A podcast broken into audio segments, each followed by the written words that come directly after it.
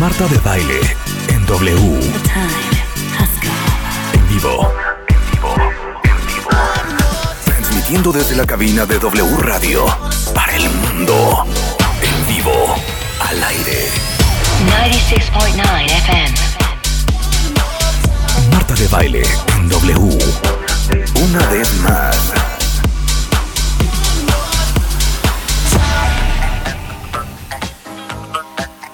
Buongiorno, cuentavientes, bienvenidos a W Radio. Eh, como saben, estamos en plena vacación, pero para ustedes tenemos lo mejor de Marta de Baile. O sea, básicamente lo que hicimos es entrar a los archivos enormes que tenemos y rescatar los programas que a lo mejor se perdieron, que adoraron, que hay que volver a escuchar para volver a repensar y entender. Entonces, bienvenidos a lo mejor de Marta de Baile hoy por W Radio.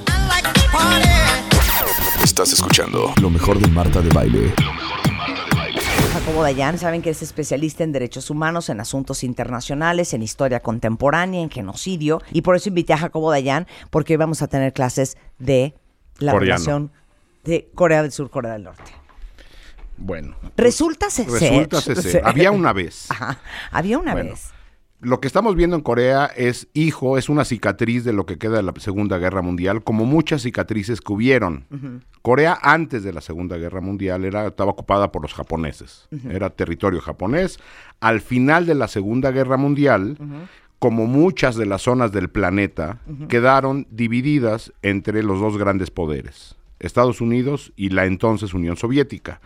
Y entonces vamos a acordarnos de ejemplos como Vietnam, que quedó dividida en dos, Corea quedó dividida en dos, Europa quedó dividida en dos, Alemania quedó dividida en dos, Berlín inicialmente quedó dividida en cuatro, porque también le, le entraron a la partición primero los Pero ¿por qué franceses se y los dividieron ingleses. todos estos, estos, Pues estos- porque lo que, lo que empieza después de la Segunda Guerra Mundial y el fin de los totali- totalitarismos de, ese- de ese entonces, particularmente el nazismo y, el, y, el, eh, y el, eh, la violencia del régimen japonés, es un mundo en el que se pelean entre dos grandes ideologías, la ideología comunista y la ideología occidental, entonces encabezada por Estados Unidos, porque Francia e- y Gran Bretaña estaban demasiado desbaratados por la guerra.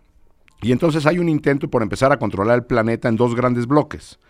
Toda Europa del Este, lo que se conoció como el, el- el, eh, o sea, el bloque comunista, la- este muro de hierro que se construyó en Europa, dividió a Europa en dos. De un lado quedaron Polonia, los países del, del Báltico, Estonia, Lit- Lituania, Letonia, que después fueron comidos por la Unión Soviética, Bulgaria, Yugoslavia. Yugosla- todos esos de un lado, Europa Occidental del otro, América Latina se convirtió en zona gringa, Cuba el- en el enclave soviético años después, o sea, 15 años después de la, 14 años después del final de la Segunda Guerra Mundial, y el sureste asiático que era controlado por Japón, no por Alemania, también queda dividido varios de los países en dos, particularmente o los más conocidos por sus guerras Vietnam y Corea. Corea más famoso hoy porque sigue dividido. Es decir, de las pocas cicatrices que sigue teniendo el mapamundi de la Segunda Guerra Mundial es Corea. Queda un enclave por acá en Cuba, como todavía un remanente de, de esa lógica del mundo dividido Sí. en dos. Y hay zonas del planeta donde todavía tenemos una lógica de un mundo de la Primera Guerra Mundial. Es decir, la cicatriz de la Primera Guerra Mundial todavía es más grande. Hay países en el norte de África. eh, el mapa de África lo hacen después de los procesos de descolonización y después de la Primera Guerra Mundial. El mapa de Medio Oriente, es decir, los países fueron inventados, muchos de ellos. Las- el, el mapa Israel se crea, Jordania se crea, la, frontera, las fronteras de hoy de Siria o de Irak, donde muchas de las broncas tienen que ver porque están metiendo en el mismo país a coexistir a dos grupos distintos. Libia es un ejemplo de eso. Son cicatrices de la primera. De la segunda no hicieron eso, lo que hicieron fue partir en dos países. Y el caso de Corea es muy simpático, pues si uno ve el mapa, pa- pintaron una raya con regla. O sea, ni siquiera que dijeras, bueno, es que por aquí pasa el río no sé cuál, o pasa... Claro, bueno, dicen que fue una división hecha casi de manera arbitraria y que literal, cuando se rinden los japoneses, están de un lado los rusos y de un lado los gringos. Y los gringos, literal, con un mapa de National Geographic, trazan esa línea. Una raya derecha, vamos, con, Sí, con sí. regla. Sí. Y dicen, en el paralelo fulano de tal, aquí hacemos una raya, de aquí para arriba son los rusos, de aquí para abajo somos los gringos. Igual pasó en Vietnam, igual pasó en muchos de los países. Europa no se hizo con regla, Berlín no se hizo con reglas. En Berlín Sí. hay el trazo del muro. Y en, el, y en Europa lo que se hizo es unos países quedaron de- del lado soviético y del otro y del, del otro lado quedaron los países occidentales. Ahora, obvia, es que siento que todo fue culpa de los rusos. ¿Por qué? no, no sé.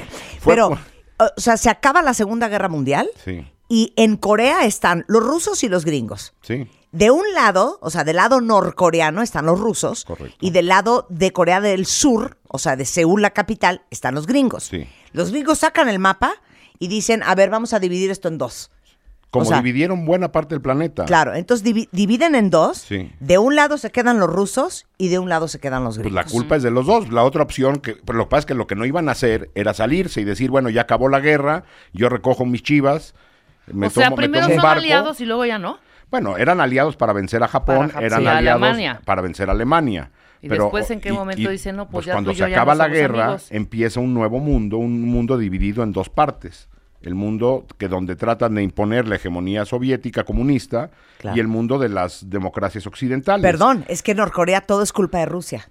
Sí, pero hoy porque, Porque sabes en qué acabó eso- la película. Claro, pero, pero- claro, porque ellos querían imponer su tema comunista. Recu- Ah, recuerden que sur- todavía es la URSS. Y en el sur quieren imponer el modelo occidental. Pues Sí, claro, perdón, están mejor. claro. Ah, bueno, hoy lo O sabemos. sea, lo que quiero decir es que si esta discusión de quién se queda con qué pedazo de, de Corea Sí. hubieran sido entre Estados Unidos y Gran Bretaña, Norcorea pues, claro. no sería lo que soy. Por eso, pero hoy porque o sea, la idea de ser, de ser comunistas se las dieron los de la URSS. sí, bueno, y había gente dentro de Corea, igual que dentro de Vietnam, igual que dentro de Claro, Polonia, pues están igual que dentro de Alemania, que también eran comunistas. Hoy, ya viste, es- hay, hay unos que dicen que hablar de fútbol con el periódico del lunes es muy fácil, cuando ya sabes cómo quedó la- eh, los, los partidos.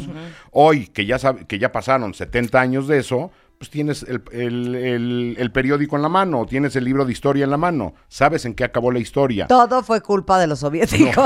No, e- eso empieza a generar tensiones en- en- entre los dos países. Se crea al norte lo que hoy conocemos como la República Demo- Popular Democrática de Corea. Es decir, los países comunistas solían meterle la palabra democrática. Cuando Alemania se dividió en dos, la comunista se llamaba República Democrática de Alemania y la occidental República Federal de Alemania. Entonces, el, el- el tema popular y democrático lo metían en los nombres. Y al sur, la República de Corea. Capital en Seúl, capital arriba en Pyongyang. Y esto genera, tarde o temprano, un conflicto armado. Es decir, la Guerra Fría lo que, se, se caracterizó porque Estados Unidos y la Unión Soviética se peleaban a través de terceros. No se peleaban cara a cara. De frente. Se peleaban en Vietnam, Vietnam del Norte contra Vietnam del Sur, con ayuda de los gringos y con ayuda de los soviéticos o- y o de China. Se peleaban en Corea, igual, a través de terceros. Entonces empieza la guerra de Corea. ¿Sí? Y la guerra de Corea termina hasta el 53. Pero qué guerra. Hay una guerra entre los dos países. La primera guerra de la Guerra Fría fue la guerra de Corea, mucho antes que la guerra de Vietnam incluso. ¿Y por qué se fue- estaban pues peleando? por lo mismo, porque los del norte querían tomar el sur y los del sur querían defenderse y tomar el norte. Igual que en Vietnam. El norte quería tomar el sur, el sur quería tomar el norte, es decir, querían echar fuera al otro. Ahí es donde se cavan los túneles, No, ahí empieza la guerra. Pero ahí ha de haber sido cuando se cavaron No, esos pues, túneles. Ahí, ahí sí no te, lo, no, no, no te lo manejo, yo no estuve por Seguramente. ¿Cuándo allá. son esos túneles? Claro, para invadir a Surcorea. Pues no sé si son de esa época o a lo mejor son Sí. de, de después. Ahora, y esa guerra, lo que es interesante en el 53, es de que esa guerra no acaba como la de Vietnam, donde alguien gana. ¿sí? La guerra de Corea acaba en una firma de un cese al fuego, un armisticio. Es decir, para efectos prácticos, Corea del Norte y Corea del Sur nunca llegaron a un acuerdo de paz. En lo que se encuentran es en un armisticio, en un cese al fuego. ¿sí? Es una guerra brutal, con millones de muertos, dos, tres, dos millones de muertos civiles, soldados, la gran mayoría del sur. Y entonces, después de eso, lo que se genera es una tensa calma, o no tan calma, que dura hasta el día de hoy. Es decir, y, eh, bueno, y en este inter pasan un montón de cosas. Al principio, como todos los países comunistas, empieza un enorme proceso de industrialización de Corea del Norte. La apuesta del comunismo soviético era la industrialización, a diferencia del comunismo chino, que tenía otras lógicas que ahorita no vale la pena mucho meternos ahí. Pero bueno, Corea del Norte tiene como influencia a la Unión Soviética Y tiempo después también China. Hoy juega más China que, la- que- que Rusia en Corea del Norte. De hecho, la zona desmilitarizada, que fue, ok, vamos a hacer un espacio entre ustedes y nosotros, que fue en el 53. que es cuando acaba la guerra. Exacto, de literal 250 kilómetros de largo, o sea, como 100. Pero esa es la zona desmilitarizada. Exacto, que son estos, ok, vamos a dar espacio entre tú y yo. Son cuatro kilómetros de espacio con una longitud de 250 kilómetros. Correcto. Y para que no haya y para que no haya la tensión no crezca, los dos se comprometen en que esa zona, en teoría, no hay fuerzas armadas. Exacto. Nada más hay- está lleno de campos minados. Ah, bueno, pues. Y algo bien interesante que también se me se olvidó decirles es que hay un, una, una partecita que se llama The Joint Security Area, o sea, la área de seguridad eh, Conjunta. en conjunta, que es una casa, literal, en la zona desmilitarizada, que cuando tienen que hablar Norcorea, Surcorea y China, se reúnen en esa casa. Sí, ahí se toman su, su té verde o algo han de tomarse Ahorita ahí. les voy a mandar la foto para que la vean. Ok, continuamos. Entonces, termina la guerra con un saldo enorme en, en- en víctimas y empieza el crecimiento económico. Corea del Sur, hoy que estuviste ahí, Marta, que lo, seguramente lo viste muy industrializado, o sea, eh, muy moderno, con una economía muy fuerte, Sí. no era así Corea del Sur. Corea del Sur tenía ingresos per cápita muy inferiores a México, por ejemplo, hace 20, 30, 40 años. Su apuesta fue una apuesta por la educación. Y hoy el éxito coreano del sur se basa en este proyecto educativo de muy alto nivel que llevó a Corea a los, a los ingresos que hoy tienen. Pero bueno, durante décadas, Corea del Sur tampoco vivía, no es de que dividieron en dos y abajo estaba Disneylandia y todo y arriba el páramo. No, también sufrieron. No, sufrieron, sufrieron fuerte. Ahora, esta diferencia de Vietnam, esta guerra acaba en que no gana nadie. Acaba en que sigue la raya, arriba los soviéticos, abajo los gringos. ¿Sí? Y esto empieza a generar tensión. El mundo entero no reconoce a las Coreas como países. Porque entonces reconocer a una te implicaría no reconocer a la otra o no reconocer la división Sí, claro. entran hasta los 90 las Naciones Unidas, Corea. Uno pensaría que la ONU está así desde la Segunda Guerra Mundial. No. Corea del Norte y Corea del Sur entran a Naciones Unidas hasta el 91. ¿Sí? Es decir, hace media hora. O sea, si Sí, la guerra acabó en el 53, se pasaron 38 años divididos y con reconocimientos no absolutos de parte del mundo entero. Entran a la ONU hasta el 91. ¿sí? Y hay que entender en el 91 qué ocurre. Es decir, cae el bloque comunista, cae, cae la Unión Soviética y entonces este gran aliado que, que tuvo durante décadas Corea del Norte desaparece del mapa. Y entonces el, el actor que se vuelve relevante en el norte pasó de ser Rusia o la Unión Soviética y China a ser hoy China. Y el sur con su crecimiento económico, con su vinculación con Occidente. Ahora, a partir desde entonces empieza el desarrollo en los 80, 90, empieza el desarrollo O sea, ya vamos en los 80. bueno, es que en medio, en medio lo que ocurre es un fuerte crecimiento económico por parte sobre todo de Corea del Norte. Corea del Norte empieza un proceso de industrialización muy importante como ocurrió también en la Unión Soviética. Y, y decía yo, Corea del Sur mantuvo muchos años a- este, condiciones de crecimiento muy bajo. Y su apuesta es una apuesta por la educación. Ahora, nada más puedo contar algo del 85 que me trauma un poco. En el 85 hay que contar que ambos gobiernos llegan a un acuerdo. Ve- Ven que les decíamos que a la hora de que se hace esta, esta línea y se dividen las dos Coreas, por supuesto que mis primos y mis hermanos se quedaron del otro lado y mis amigos de la primaria están de este, pero el, el fulano con que me iba a casar está del otro. Entonces, en el 85 permiten que miembros de familias que fueron separados de ambos lados se reúnan en la zona desmilitarizada eh, momentáneamente. Y desde ese entonces, desde el 85, esto ha pasado solamente 20 veces, Sí, estos veces- reencuentros. incluso ha habido algunas veces que permiten reunificaciones de algunas muy pocas familias. Claro. Entonces, ahora, Ahora, imagínate hoy quién quedó de aquel lado. O sea, en, el momento en que lo dividieron, quedaba tu hermano de aquel lado. sí, 60 años después, pues el que quedó su hermano, o ya tiene 70, 80, Sí, 90, sí, ya sí. no se acuerda de su hermano. Claro.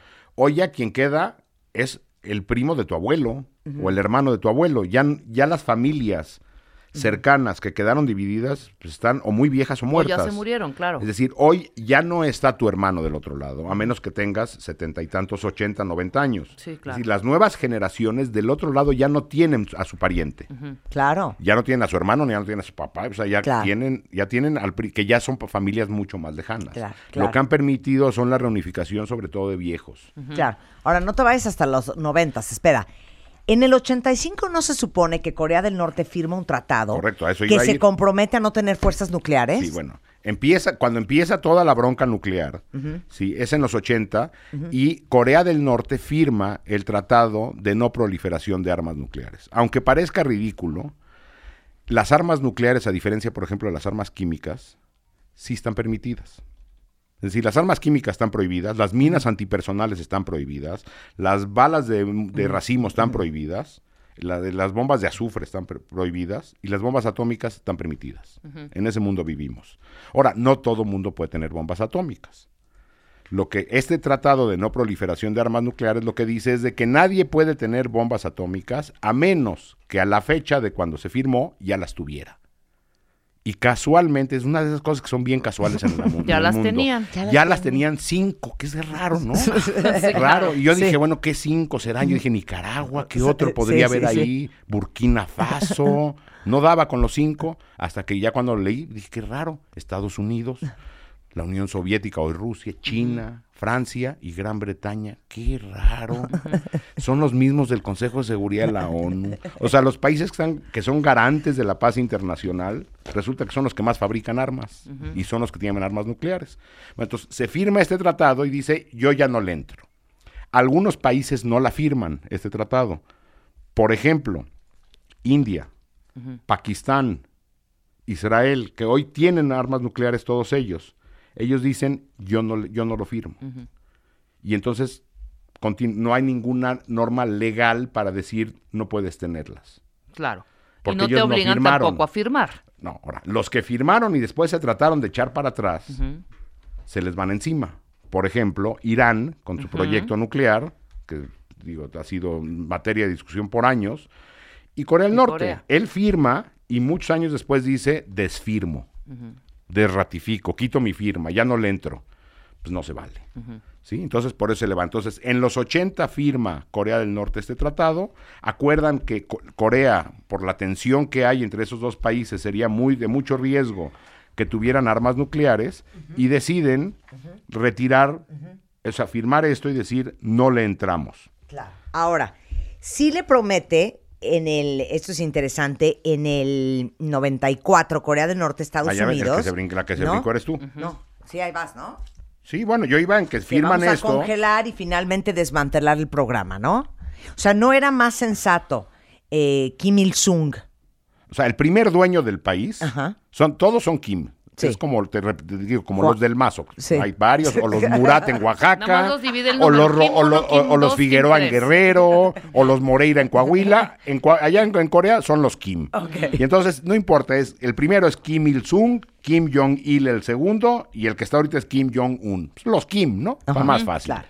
Impresentables los tres, vamos. No es de que dijeras, no, es que el segundo, este, O sea, el no, primero era no increíble porque que el tenía, tercero. sí, que, que los o sea. Kim Il-sung, que es el primero, es el abuelo Del que está ahorita. de Kim Jong-un, Del que está ahorita. del que está ahorita. Sí, por eso es más, para más fácil decirle los Kim, ¿no? Pero él sí le dice a Estados Unidos, ok, vamos a congelar y vamos a desmantelar el programa de armas nucleares a cambio de ayuda Ah, internacional. bueno, ahí empieza la bronca. Cuando empieza a tener broncas la Unión Soviética de lana, es decir, Ajá. la forma en que los países del bloque comunista empiezan a caer, es decir, Polonia cae, Alemania se divide en dos.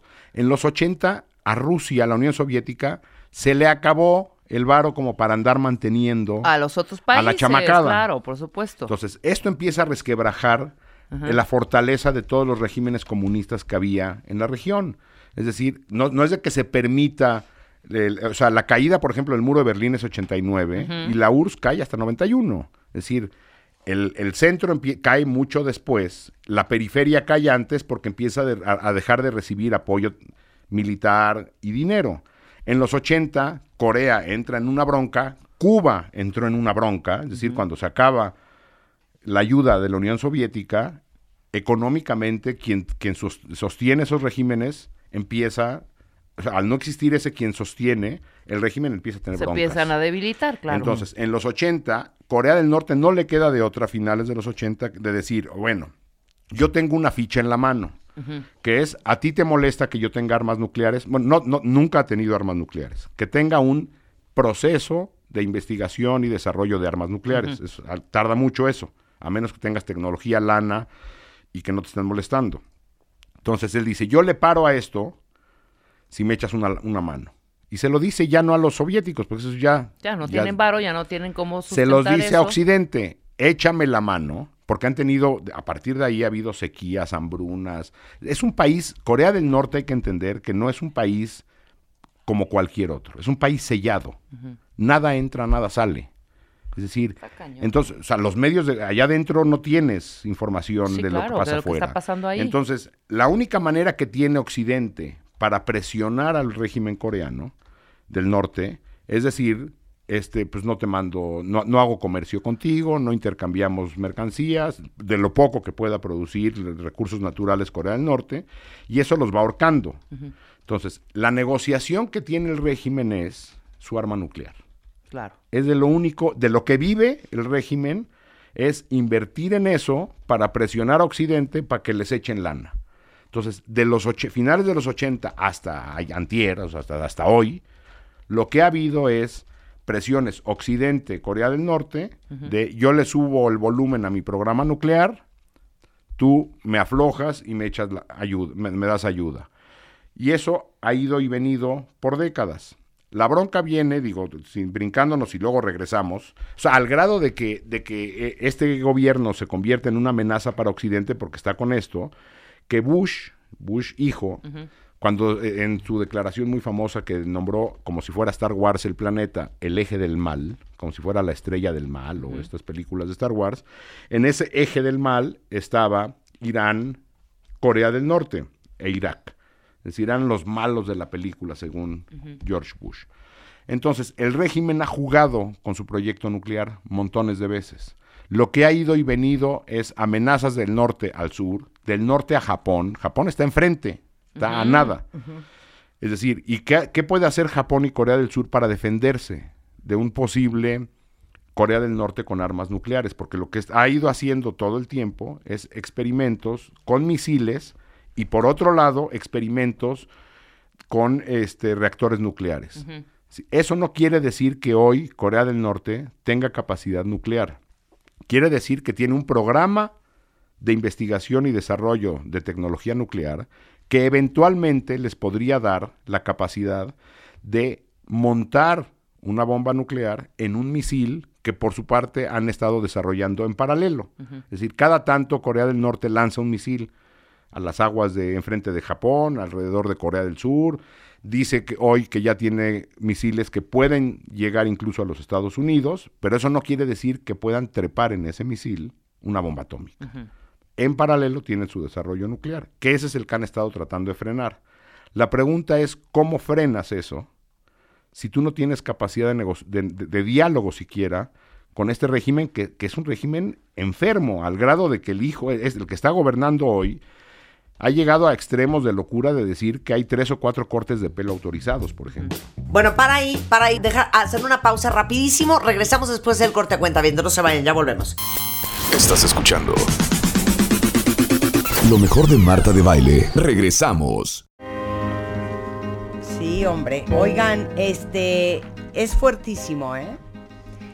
Casi el 70%, o sea, 7 de cada 10 madres solteras no reciben pensión alimenticia del padre de sus hijos. 3 de cada 4 hijos de papás separados no reciben pensión alimenticia. El 91% de los casos quienes deberían de haber recibido la pensión alimenticia son niños.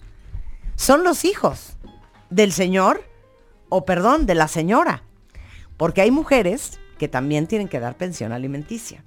Nadie mejor para hablar del tema que ahora sí que no, no se los puedo decir de otra manera, porque es el puesto real, que una magistrada del Tribunal Superior de Justicia de la Ciudad de México sala primero de lo familiar. Ella es Rebeca Puyol. Gracias. No venías. Buenos días, muchas gracias por la invitación. Justamente la semana pasada le, decíamos, le, le decía a Rebeca, oye, hace mucho no hablamos de pensión alimenticia y díganme ustedes, cuentamientos, si no es un tema serio para muchos de ustedes y para mucha gente que nos puede estar escuchando.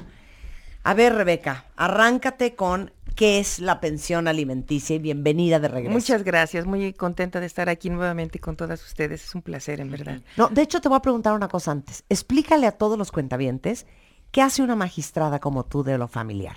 Una magistrada es una funcionaria judicial que revisa las sentencias que dictan los jueces en primera instancia.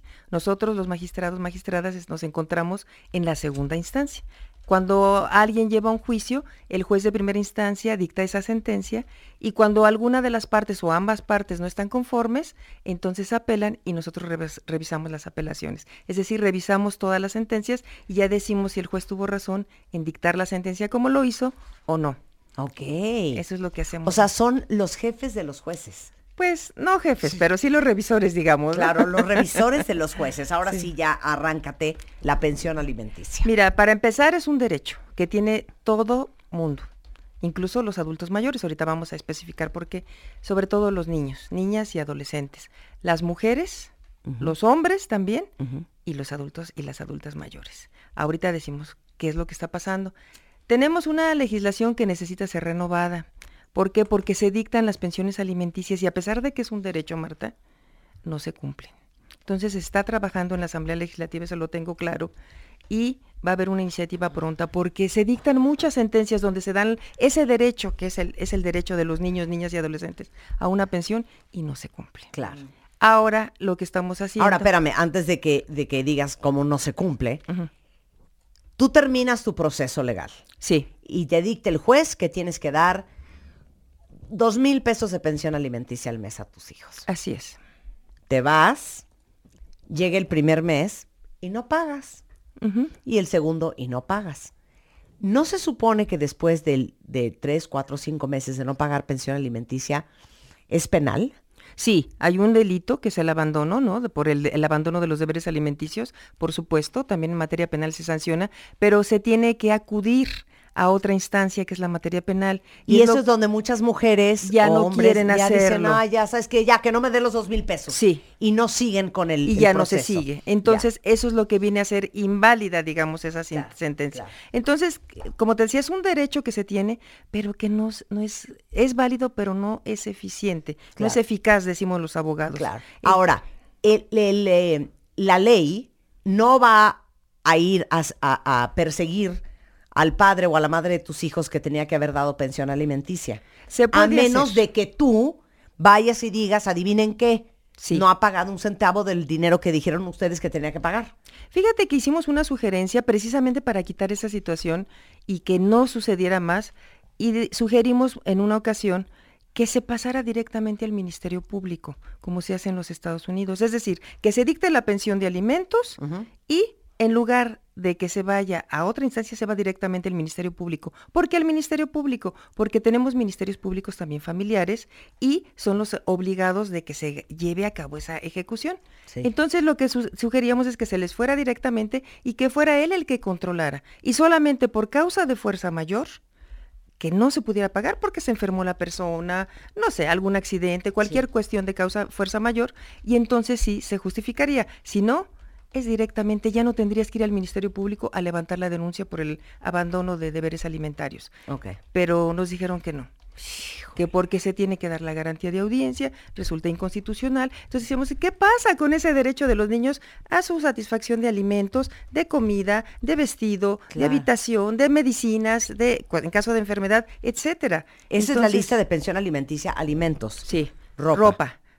O sea, alimentos nos referimos a comida. Luego, ropa, habitación, medicina, educación y eh, para sea, enfermedades este, fuertes, digamos en caso de hospitalario, médicos y hospitales, todo eso debe, ser. escolares. Útiles escolares. Y en los casos de los mayores de edad, hasta que terminen la carrera.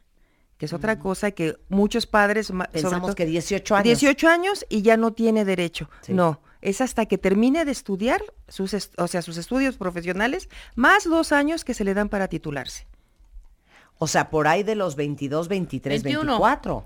Como a los 25 años tiene 25, la corte, claro. más o Mira. menos, sí. Como 25 años. Sí. Pero sí, y si esos dos años pasan y no se titula, entonces sí se suspende la pensión, porque es nada más, se trata de que envíes a ese chico a que se satisfaga por sí mismo sus necesidades, pero ya con todas las herramientas, porque luego por estar trabajando no se titulan, etcétera. Entonces, Claro. la corte que ha- ha- se llama una jurisprudencia eh, sensitiva que ha hecho en este respecto es cúmplele hasta el último momento. Ok, tú dirías que el primer gran error que, que cometen todos los que están cuidando la pensión alimenticia de su adulto mayor, de, su, de sus hijos o cualquiera de los cónyuges, es que cuando no se cumple, no regresar al tribunal y continuar con el proceso Así y decir, es. oiga, no está pagando. Así es. Y que fuera directamente el Ministerio Público quien lo hiciera. Pero hay un derecho que se llama garantía de audiencia y dicen, es que tienes que darle la garantía de audiencia. Bueno, ¿y qué pasa con el interés superior del niño? Claro. ¿Y qué pasa Claro. con el interés superior pero, del pero a ver, voy a hablar por hombres y mujeres ahorita, no importando el sexo. Sí. Mi marido quedó en pagar la pensión alimenticia. Ya pagaron, pasaron cinco meses y yo me he agarrado del chongo diario por teléfono con él. Me dice que ya me va a dar, que ya me va a dar y no me da. Yo como mujer o como hombre tengo que regresar al tribunal Sí. y decir, este señor o esta señora no nos está dando la pensión alimenticia. ¿Y qué proceso empieza? Tienes que promover otro juicio pequeño que se le llamamos incidentes, un incidente de cumplimiento de pensión alimenticia o bien incidente de ejecución de ¿Y sentencia. qué pasa? Y es otro proceso, que se va a llevar otros ocho meses que tampoco te van a pasar es que de alimentos. cañón. Entonces, ese es el pro- es lo que estamos viendo ahorita de, de dar una respuesta a la ciudadanía que sea más eficaz este derecho y más efectivo, porque no se, realmente no se está cumpliendo. Tenemos miles de sentencias ahí que no se cumplen. Claro. Regresando del corte, ¿quiénes pueden pedir pensión? ¿Quiénes no pueden pedir pensión? ¿Qué onda con los adultos mayores? ¿Cómo se inicia una demanda de pensión alimenticia? Eh, ¿Cómo se cobra el dinero de una pensión? Bueno, no saben todo lo que van a aprender ahorita. Y saben que es bien importante cómo se calcula la pensión alimenticia. Todo eso regresando con la magistrada del Tribunal Superior de Justicia de la Ciudad de México, de la Sala Primero de lo Familiar, Rebeca Puyol, en W Radio. Estás escuchando lo mejor de Marta de Baile. Regresamos. Estás escuchando lo mejor de Marta de Baile. Regresamos. Estamos con la intensidad a todo lo que da cuentavientes, clases de jurisprudencia, o sea, básicamente estamos aprendiendo de la mano de una magistrada del Tribunal Superior de Justicia de la Ciudad de México, eh, Rebeca Puyol, sobre la pensión alimenticia. Entonces, ¿quién puede pedir pensión alimenticia? Empecemos por ahí. Los que ejercen la patria potestad, que nos referimos a papá y a mamá. Puede ser también al que a una persona que tenga el niño bajo su guardia y custodia, porque hay ocasiones en que los padres, por ejemplo, ninguno de los dos puede tener al hijo o a la hija y se designa lo que llamamos un pariente alterno. Entonces esa persona también, si no le dan alimento a los padres, la- los progenitores, puede pedir pensión de alimentos. El tutor también, en caso de que no haya quien ejerza la guardia y la patria potestad, se nombra un tutor, puede ser un pariente o bien puede ser uno del tribunal y él también puede pedir lo de los alimentos. Hermanos y demás parientes colaterales hasta el cuarto grado, es decir, hay grados este, de acuerdo a la parentela que se puede pedir el- la- los alimentos. Y también este, cuando hay acogimiento se llama, ¿Qué es que eso? es, este, es una figura, por ejemplo, de un niño que tiene una familia pero que no, por alguna razón, no puede estar con la familia y lo mandan a- a- con una familia alterna, digamos. Y en ese caso también la familia alterna puede pedir alimentos para los niños. Ok. Y desde luego el Ministerio Público, que es el garante de que los derechos de los niños se cumplan, entre ellos el de los alimentos. Ok, ¿quién no puede pedir pensión alimenticia? Y agárrense cuentavientes. ¿Quién no puede pedir pensión alimenticia? Los divorciados, porque hay muchas mujeres ya divorciadas que piden alimentos o divorciados hombres que también piden alimentos. ¿Cómo? No pueden Para pedir- ti, Ah, no así para es. tus hijos. Para ti, para el, el- para el divorciado o la divorciada. Sí. No se puede O sea, pedir. tú te, te separas, digo, te divorcias de tu marido. Si no lo haces durante el procedimiento, después no puedes pedir los alimentos. No, ¿cómo, hija? No puedes. A ver, ¿cómo? Es Para decir- tus hijos. Ah, no, para los hijos siempre Ah. vas. Para los niños siempre hay alimentos. Ok. Niñas, niños y adolescentes No, asegurados. yo no tuve hijos con el fulano. Me divorcié. No le puedo pedir pensión alimenticia. No, si no lo haces durante el procedimiento de divorcio, ya no lo puedes pedir después. Pero perdón, ¿no es como rarísimo que te, no tengas hijos con el fulano, te divorcies y pidas pensión alimenticia? No es raro, todo el mundo la pide. O sea, no lo puedo creer. Ni yo, o sea, no- nueva noticia, yo no sabía. O sea, porque una cosa es tener un derecho legal y otra cosa es tener un derecho moral. Pues sí, pero no, no lo moral pues no entra en lo jurídico. Entonces, aquí en este momento de lo que estamos hablando. Es decir, tú te divorcias y ya posteriormente que se haya dictado la sentencia, ya no le puedes pedir alimentos porque no te une ningún lazo con esta persona. Claro. Jurídicamente estoy Claro, hablando. Claro. Sí, sí, Pero durante el divorcio podrías pedir Claro, no, ¿De por cuenta supuesto. de qué, Rebeca? o sea, ¿de parte de quién? Pues porque tienes derecho, la ley te da ese derecho, como ya sea que te cases por separación de bienes o te cases por sociedad conyugal, tienes derecho a pedir pensión de alimentos. Si no tienes trabajo, ¿sí? Si estás enferma, ¿sí? Y no, no bueno, en este, esos casos todavía. Y si no, ¿no? estás enferma, también manera, la si puedes no tienes pedir. Porque es trabajo- una de las consecuencias del matrimonio es precisamente los alimentos. También los, los cónyuges están obligados a darse alimentos. Entonces lo puedes pedir. Siento que no estoy de acuerdo, ¿eh? Hay que ver el contexto también. O sea, oye, te vas a divorciar de este cuate porque no funcionó y no tienes chamba, pues es tu bronca, ¿no? Sí, pero precisamente en esa situación la, el- la ley protege a- al hombre o a la mujer, porque también hay hombres. claro. En ese sentido. Ahora imagínense divorciarte del fulano y que te pida pensión alimenticia. Sí. No, no, no, qué fuerte. O estoy mal, cuentavientes, o alguien de ustedes está dando pensión No, alimenticia lo a su que ex. pasa- Yo creo que sí. Lo que pasa Ahorita es que, nos digan, porque sí hay mucha lo que pasa es que, por ejemplo, tú Marta eres autosuficiente y no necesitas, pero hay mujeres que toda su vida se han dedicado al hogar, a la casa. Exacto, ahí está el Y que no tienen esa, ese acceso. Bueno, hay, por Por ejemplo, eso, pero estamos hablando de mujeres sin hijos. sin hijos. Sin hijos. ¿Sí? Sí, Bueno, perfecto. Todo el tiempo te dedicaste al hogar. Pues qué increíble que estuviste becada. Adivina qué, se acabó la beca y a chambear, señorita. pero estuviste atendiendo Pero a tu mira, marido te voy a decir- ese tiempo, ese tiempo que pudiste haber tú preparado, irte a la bueno, pues universidad. eso te pasa por bruta. Pues porque también, Dios dijo, me voy y os dejo para que los vivos Ajá. vivan de ya saben quién. Sí. Bueno, Mira, hay una, hay una también. situación. Lo que pasa es que la mayoría de, en nuestro contexto, las mujeres no tienen esa preparación para empezar. Entonces, tenemos incluso preparadas una mujer, por ejemplo, contadora de 56 años, que nunca ejerció su carrera. Y dice el señor, no le doy pensión de alimentos porque ella tiene una carrera. Una persona que jamás accedió al mercado laboral, que jamás sabe lo que es una empresa, ni una fábrica, ni nada donde pueda trabajar. No es fácil. Y a los 56 años, incorpórate al mercado laboral es muy difícil, ¿no? No, Claro. Es muy difícil. O sea, hay que ver en cada caso, como Empieza decía Rebe, el que es contexto. un Excel y un Word, a ver. Ok. No, neta. ¿Quién más no Sí. puede pedir pensión? ¿Quién más no puede pedir pensión? Bueno, cuando este... Si eh, tienes un hijo con un hombre que está casado. Para el niño sí. Para el niño sí. Aunque el niño no tenga el apellido. No, tiene que estar reconocido necesariamente. La, la ley exige que se- esté reconocido, pero se puede hacer un juicio de reconocimiento de paternidad. Sí, claro. Eso se puede hacer y, y si sale el Pero ¿y ADN... si no lo hicieron y el niño tiene el apellido de la madre, no, No, puede pedir no, pensión no, alimenticia tiene- para ese niño. No, no No, puede. pero sí es obligatorio hacerse el ADN.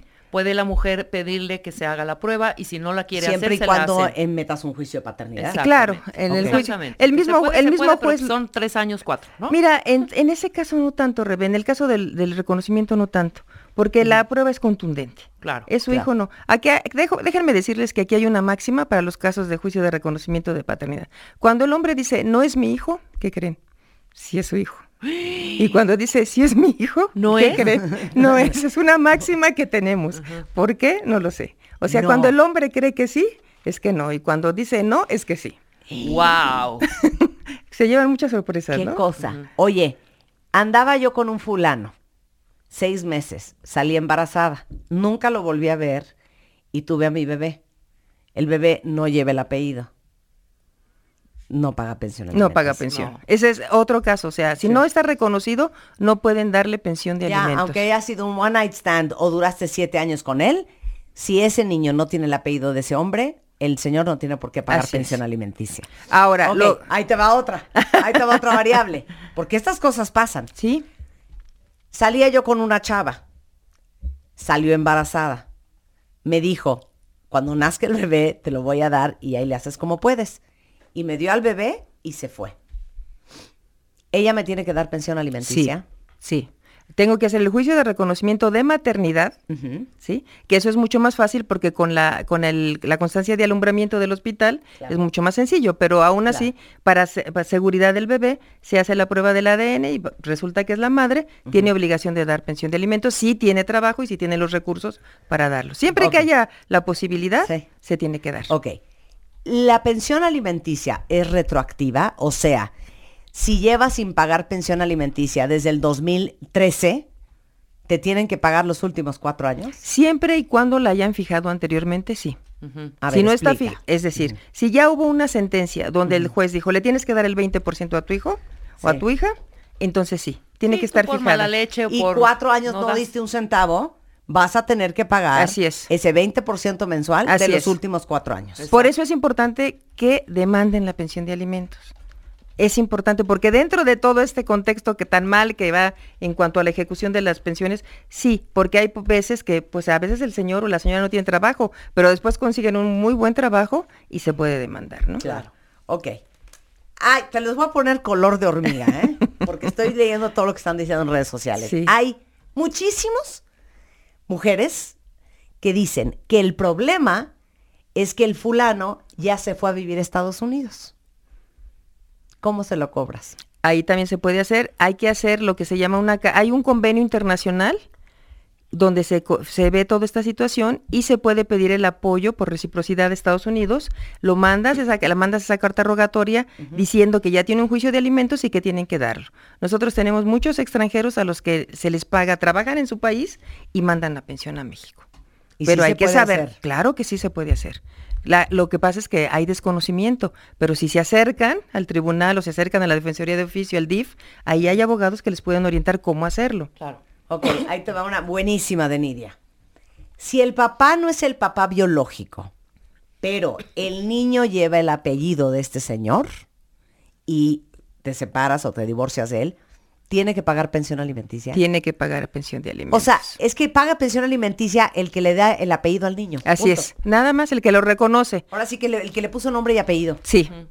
Ahorita tenemos un- tuvimos una- un asunto en la sala donde eso su- sucedió. Nomás que ahí se llegó a un convenio. El señor dice, ya no quiero que este, él no es mi hijo por desconocimiento y quiero que ya no le den la pensión. No se puede desconocer ya un niño. Una vez que lo reconoces, ya no puedes desconocerlo. Ok, esta está buenísima. Elizabeth dice, el papá del niño se murió. ¿Cómo te cobras la pensión alimenticia? Bueno, ahí sí hay una sucesión, digamos, un juicio hereditario, para que me entienda el público. Este, se puede pedir a, a la sucesión, si él tiene bienes, sí se puede pedir esa pensión de alimentos. Sí se puede, se tiene que, se hace una petición ahí al juez y se, se fijan los alimentos. Es eh, incluso una obligación del juez velar que esa pensión se dé, le dé al niño. Pero hay que acudir a hacer válido Hay el derecho. hacerlo, claro. Hijo, se la están poniendo color de hormiga, Rebeca, ¿eh? Una tocaya pregunta. Marta, si ya están separados los papás, hay dos hijos, uno se lo queda la mamá, el otro se lo queda el papá, me parece un horror, no entiendo esto de que los niños los separen, pero bueno, ¿cómo procede la pensión alimenticia? Si los dos tienen posibilidades, los dos están obligados a otorgar la pensión. Si la madre trabaja y el padre trabaja, los dos. Si solo uno tiene la posibilidad, es el que da la pensión. Para los dos hijos. Para los dos hijos. Vivan eh, donde vivan. Sí. Exacto. Sí, de, acuérdate que decíamos que al tener incorporado cada quien, ahí está proporcionando alimentos. Claro. Pero eh, si no si no vive con el niño, con el otro niño, el, el otro hijo, tiene que darle pensión de alimentos. Bien. Ok, siguiente pregunta. ¿Cómo se fija la pensión alimenticia? Bien, aquí hay un criterio, digamos, unánime en los jueces de fijar siempre un 20% cuando te solicitan la pensión de alimentos. ¿Cómo lo hacemos nosotros en la sala? Nosotros lo que hacemos es, ok, fijaste el 20%, ¿cuál O es? sea, 20 de entrada. sí, o sea, eh, lo que pasa es que O sea, ese es el mínimo, ese es el mínimo, 20-25% mínimo. mínimo. O sea, no hay que un 10, no. No, no, no, es muy raro. Un niño, 50, Es muy, solamente que sean cuatro o cinco hijos, los jueces sí lo ponen así. Ok. Es que tienes que atender al contexto, que cómo se da la, la A situación. ver, que explica todo. Por cómo lo ejemplo, sacan. si me llega una pensión de alimentos para un niño, el juez lo más seguro es que le ponga hasta un 25%. Porque en calidad de mientras el niño tiene que subsistir. Pero también hay que aportar pruebas. A lo mejor la madre dijo que no trabajaba y si trabajaba, o el padre, porque es- se da muy frecuentemente esto. No trabajo, nada más es la pensión. Entonces, juez, a veces hay jueces que fijan hasta el 30%. Pero a la hora de aportar en el juicio ya las pruebas, se dan cuenta que la madre trabaja, entonces bajan, por ejemplo, el 25%, la pensión. Eso va a depender de las pruebas que aporten las partes. Eso es por un lado. Por otro lado, también vemos el contexto. Muchas veces eh, pa- parece que, por ejemplo, nos ha tocado, es que el señor trabaja en una empresa donde le pagan 100 mil pesos mensuales, más esto, más lo otro, más lo otro. Y cuando pides el informe a la, a la empresa, resulta que no, que el señor gana 50 mil pesos, que el señor este, no tiene las prestaciones que decía. ¿Sí? Esto sí nos cercioramos. Pero además la Corte también ha dicho, para que te cerciores de todos los elementos que tienes que tomar en consideración, tienes que hacer un estudio socioeconómico. Cómo viven las partes, porque eso te da una idea también cuáles son sus necesidades, porque la ley te dice que tienes que fijar de acuerdo a cómo hayan vivido los dos últimos años. Entonces, para ver eso tienes que hacer el estudio socioeconómico y eso lo hace un trabajador social que te reporta y te dice cómo está. Por ejemplo, había un señor que decía, pues yo gano el mínimo y no tengo dinero. Trabajaba en una empresa familiar con la hermana y con, con un tío y cuando van a hacer el estudio socioeconómico tenía lo más moderno que te puedas imaginar en tecnología, lo más moderno que te puedas imaginar en aparatos de para hacer ejercicio, tenía un gimnasio propio con una persona que gana el salario mínimo. Sí, claro, Entonces, claro. eh, es obvio que no, ¿no? Entonces los mandamos traer, le dijimos, queremos la verdad. Claro. Entonces ya dijo, bueno, no, no ganó el salario mínimo. Tuvimos un alto funcionario que decía que ganar el salario mínimo, cuando me dice, me manda el uniforme y pedimos al SAT, pues ganaba más de 5 millones mensuales, este, Wow. mensuales. Entonces dijimos, salario mínimo, le damos vista al Ministerio Público o das la pensión que debes, ¿no? Entonces, bueno, pues con ese argumento O sea, lo ustedes convencimos. pueden hasta buscarme con el SAT. Sí, claro. ¿Cuáles son los ingresos? Claro. Si me dices que, que tú ganas aquí el salario mínimo, no te lo voy a creer, ¿no? Claro, claro. Entonces, bueno, y el problema no es tanto el engaño a la autoridad, que es una situación muy, muy grave, Claro. sino con el hijo, ¿no? Con la hija. O sea, le están diciendo a su hija una mentira, ¿no? Que no les quieren dar el dinero. Claro. Entonces es cuando ahí en- entramos con los psicólogos Claro. para que hablen con ellos. y- y eso en el caso de, de muchos hombres que quieren darle la vuelta y obviamente si hay un divorcio de por medio, ya olvídate de la vacación a esquiar, ya No, olvídate del coche, ya olvídate de todo Claro. eso. Pero también existe la contraparte. Sí. Muchas mujeres que no tenían cambio de coche cada dos años y la vacación de todos los niños dos veces al año en el extranjero, más dinero para gastar, y a la hora de que se divorcian, están en su mente creyendo que se están divorciando de Carlos Slim y quieren de hacer el divorcio Sí. un, un negocio. Sí, o como te digo, esta señora que nos decía, ganaba tanto, ¿verdad? En la empresa, tenía estas prestaciones y, y vimos que no, constatamos con el SAT y vimos que no era así. Claro. Entonces también hay gente que también miente, ¿no? En ese- Claro. Que te promueve la demanda. quieres ver cómo le sacas hasta el último Sí. centavo al señor que ya de veras no tiene. Sí. Claro. Y luego el problema, Marta, Rebe, aquí que se hace es que los hijos son los que vienen en medio. Y, ah, ¿quieres más pensión de alimentos? Bueno, pues entonces quiero esto otro. O sea, se vuelven una mercancía de negociación, ¿no? Claro. Aquí y- una cuentamiento nos estaba preguntando que creo que es interesante.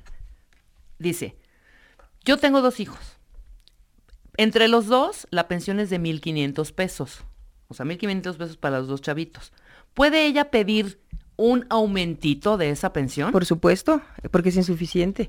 Ah, tú ves la- simplemente cuánto cuesta la comida y es insuficiente. claro. Entonces sí, hay lo que se llama incidente de aumento de pensión de alimentos. Se lo puede promover. Depende de su juicio principal. Como ya tiene fijada la sentencia, le dice al juez, la, pensión de alimentos que me fijas de 1.500 ya no me alcanza y quiero un aumento. ¿sí? ¿Y qué tiene que hacer? Al promover su demanda, presentar lo que llamamos una planilla de gastos. Decir, las necesidades de, de Juanito, ¿verdad? Son esta, esta y esta. Tanto de escuela, tanto de medicinas, tanto de ropa. ¿Sí? Entonces, Ahora, todos esos, no es- ¿cuántas veces no hemos dicho aquí cuando hemos hablado del divorcio, etcétera, etcétera? Si ya están viendo que su relación está frágil, que ya está yendo hacia ese camino, esta separación, ir como juntando todas tus cositas, ¿sabes? O sea, Claro. tus mensualidades, súper, tus, eh, eh, eh, o sea, si tú pagas la colegiatura, pues la- ¿cuánto cuesta la colegiatura? Esos últimos Para poder gastos. co- comprobar sí, cómo decir, a ver, los mire, juez, Claro, años. así es, así así que no me venga este señor con que gana dos pesos. Claro. Sí, y aparte el estudio socioeconómico ordenado por la Corte, de, que es obligatorio, este, es muy importante. muy Híjole, aquí importante. tenemos un hombre enchilado y con toda razón. Dice que la pensión que él le da a su ex para sus hijos, su ex se lo acaba dando a, a sus hermanos. O sea, Sí, este sí, sí. chavo está subsidiando a sus excuñados. Y dice que a cada rato su ex le está pidiendo más dinero. Sí, ¿Puede se- hacer un se- juicio? Eh, sí, bueno, si él demuestra que efectivamente no va a parar la pensión a quien debe, claro, por supuesto. El problema es la dificultad, ¿no? Eh, que, que no es muy fácil probar ese tipo de situaciones, ¿no? Híjole, sí, ese aquí, ¿cómo pruebas? Es que ¿cómo lo pruebas? No se puede, o sea, es muy difícil, ¿no? Tendrías que tener testigos y, y aún no, digamos que no sería la forma idónea también. Es que te...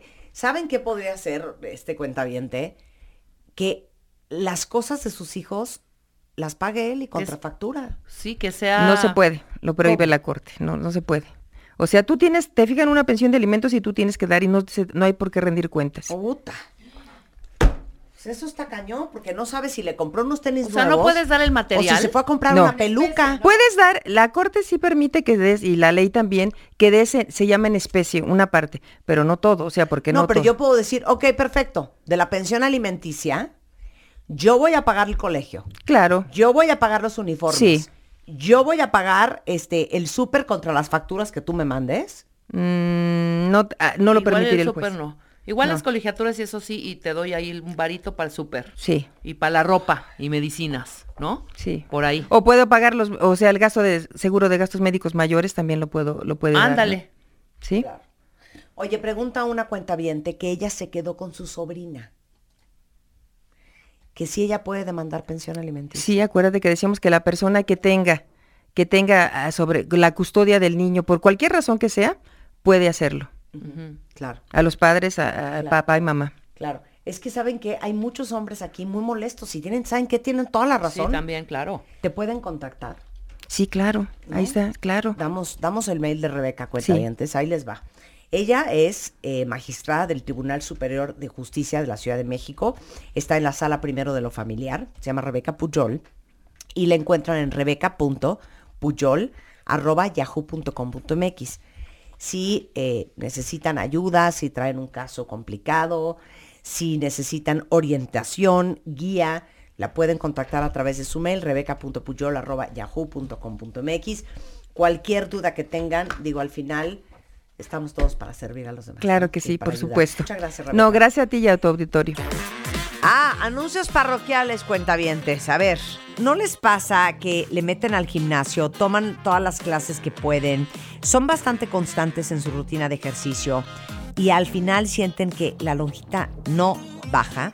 Sobre todo la grasa, que es como muy difícil, que son, ya saben, esas manijitas del amor que tienen los hombres a los lados de los flancos, en los gorditos de atrás o la pancita en las mujeres.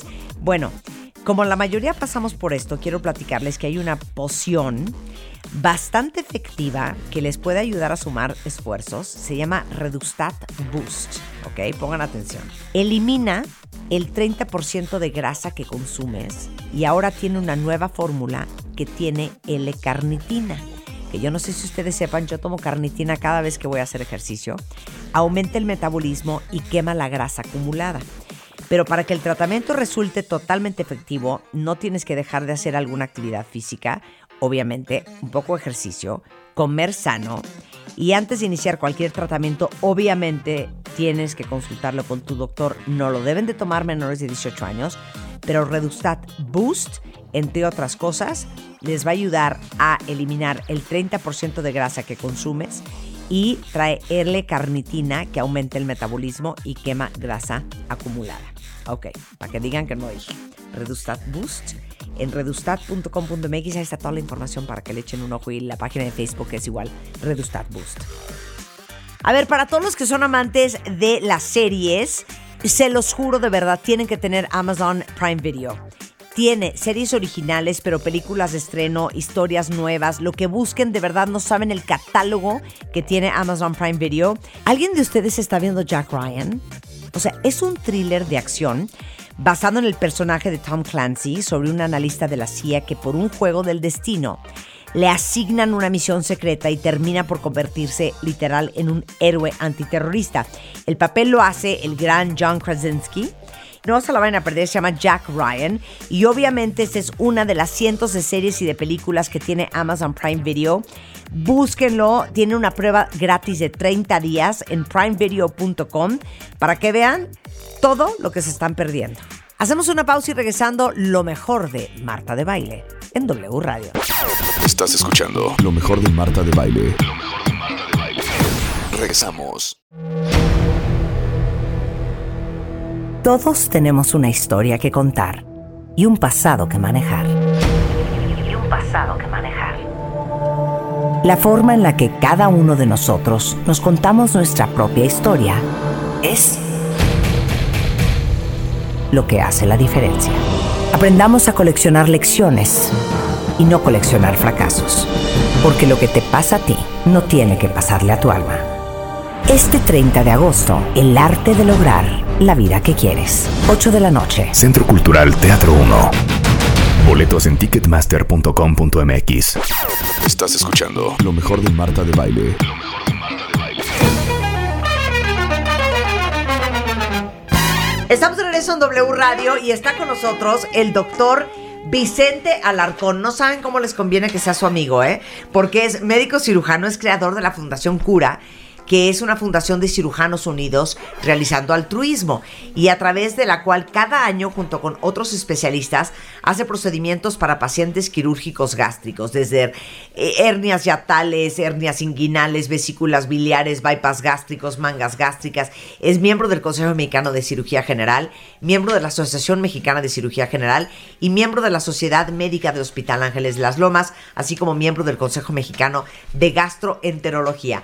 Bienvenido, Vicente. Muchas gracias. Marta, Estamos diciendo día. que estamos preparando a todos para, para la venida del 2017. Entonces, ahorita les vamos a decir 10 cosas que pueden hacer para arruinar, por no decirlo de otra manera, su metabolismo. Qué horror el tema del metabolismo, Vicente. Sí, sí, pero ¿sabes qué? Que no sea hasta el 2017, Marta. Ya- hoy, Ya, ya o sea, eso hoy. lo tienes que O sea, empezar fue desde hoy. ayer Sí. esto. Exactamente. Mira, una de las cosas, y sobre todo en esta época. Marta, y que me lo dijo muy claro un paciente, porque se quería operar ya, que obviamente eso no lo hacemos, pero sí logramos operarlo antes de las fiestas, porque si él llegaba a enero, iba a llegar con 10 kilos más. Sí, claro, claro. Si, si lo haces ahorita, vas a llegar con 10 kilos menos.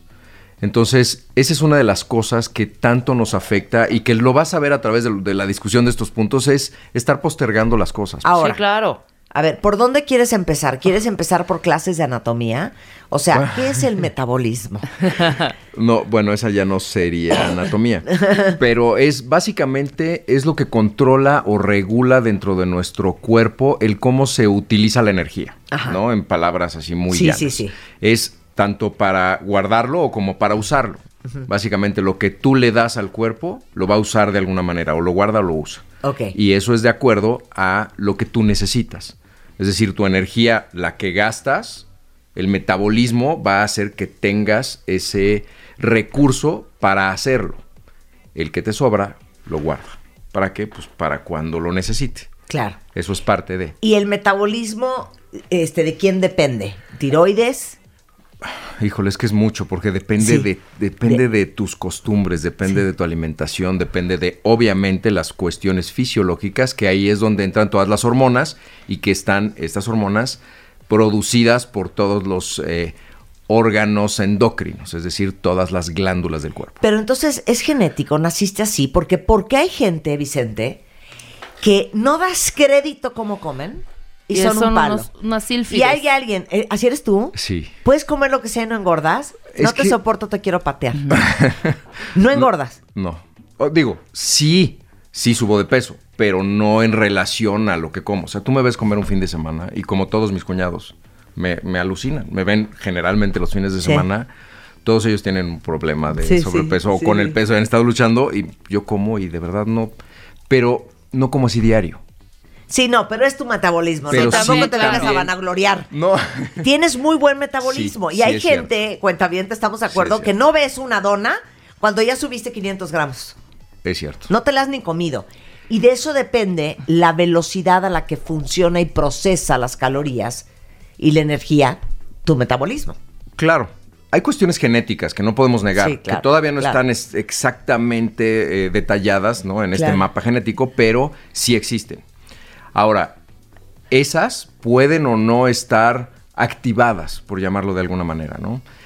Pero esa activación o desactivación también depende de muchas de las cosas que hacemos. Depende de nuestra actividad física, depende de nuestro estado mental, del famoso estrés, depende obviamente de nuestra alimentación. Entonces sí hay muchos factores que influyen en relación a este metabolismo, independientemente de las cuestiones de enfermedades muy específicas, ¿no? Claro, de que si claro. una glándula está enferma o tiene Claro. un tumor.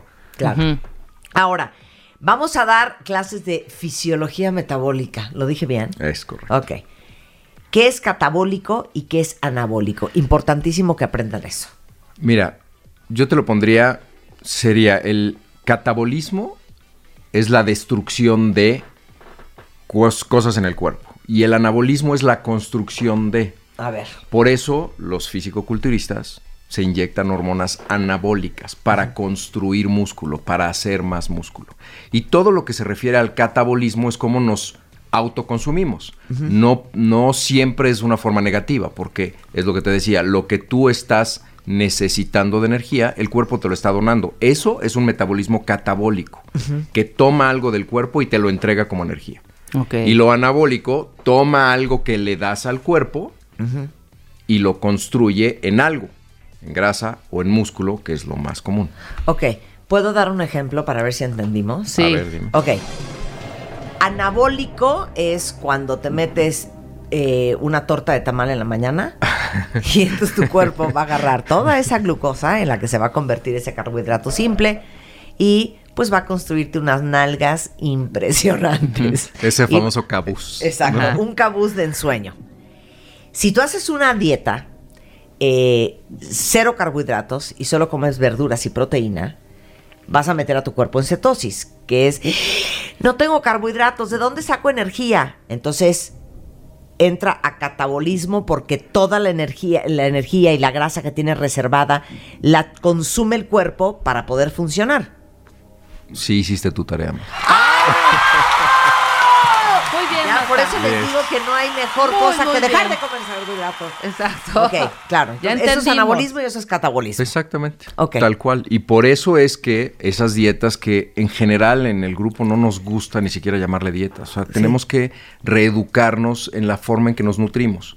Porque nada más la palabra dieta, y en especial para las mujeres, las... Sí, quieres llorar. les- exacto. Les destapa matar. así, eh, se ponen de mal humor, están en contra de la misma dieta. Sí. Claro. Eso es lo peor que puedes hacer, porque necesitamos comer.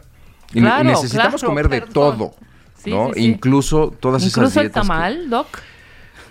el maíz, por El llamarlo maíz, de alguna manera, está claro. bien, ¿no? El maíz sí es muy bueno. Como tamal no está mal, Sí. pero no diario. Vicente ahorita les va a dar un intensivo y van a entender muchas cosas sobre su metabolismo que a lo mejor ni sabían.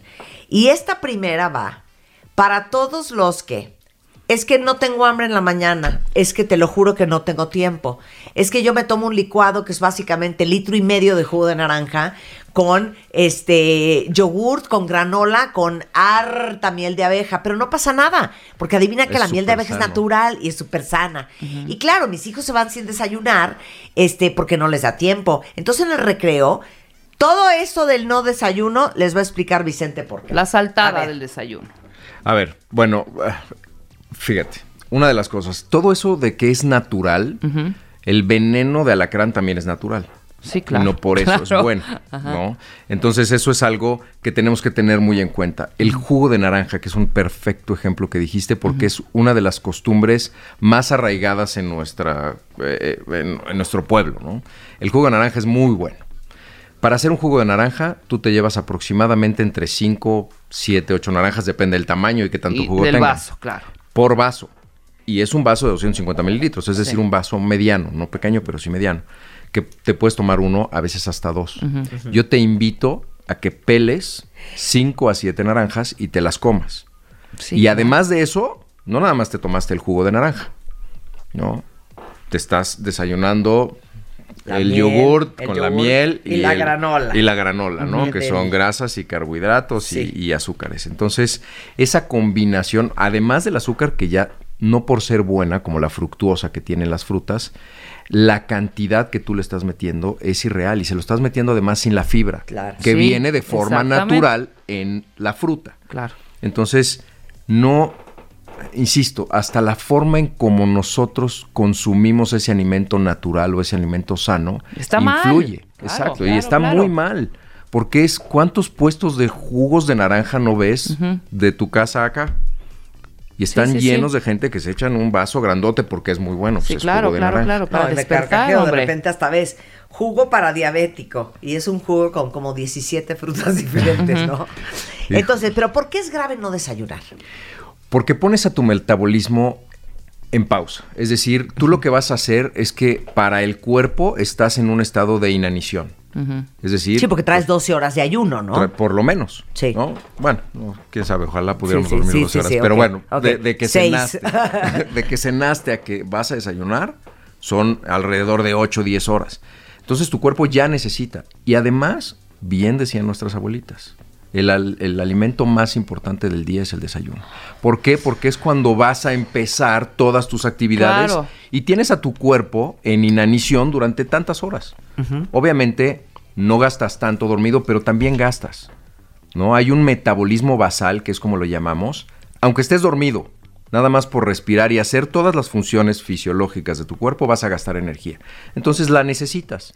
¿Y qué es lo que haces? No dársela y no dársela por otras, por lo menos cuatro horas, si bien nos va, por el ejemplo que decías de los niños Sí. al recreo, ¿no? Pero entonces estás en inanición al cuerpo, lo que le des, lo va a agarrar y se lo va a, bueno, va a desperdiciar lo menos posible. ¿Ok? Por ese mismo estado de inanición. ¿Y qué es generalmente lo que le das? Ya después de 12 horas de- Carbohidrato. le das un carbohidrato o le das algo con grasa o algo con un alto contenido de sodio, que ese es uno de los grandes venenos que tenemos en la dieta occidental el día de hoy. Una mamá, paciente. Es que, doctor, le prometo, no come otra cosa que no sean nuggets.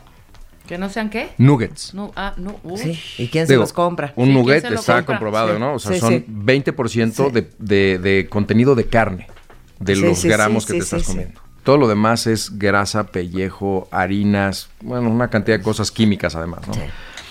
Eh, ¿Quién se los compra? Déjelo sin comer un día, señora. Se devora el brócoli, la ensalada o lo que le quiera dar y le ponga enfrente. Exacto, claro. Pero pues es más fácil porque es que no come, doctor. De verdad es lo único. Eso Sí. Y, Y, a veces la verdad, cuenta bien, como uno ya está bien cansado, mira, ¿sabes Sí. qué? Que se trague los nuggets con tal de no estar discutiendo toda la tarde en esta casa. ¿Me entienden? Pero les digo una cosa, no los quiero afligir, ¿eh?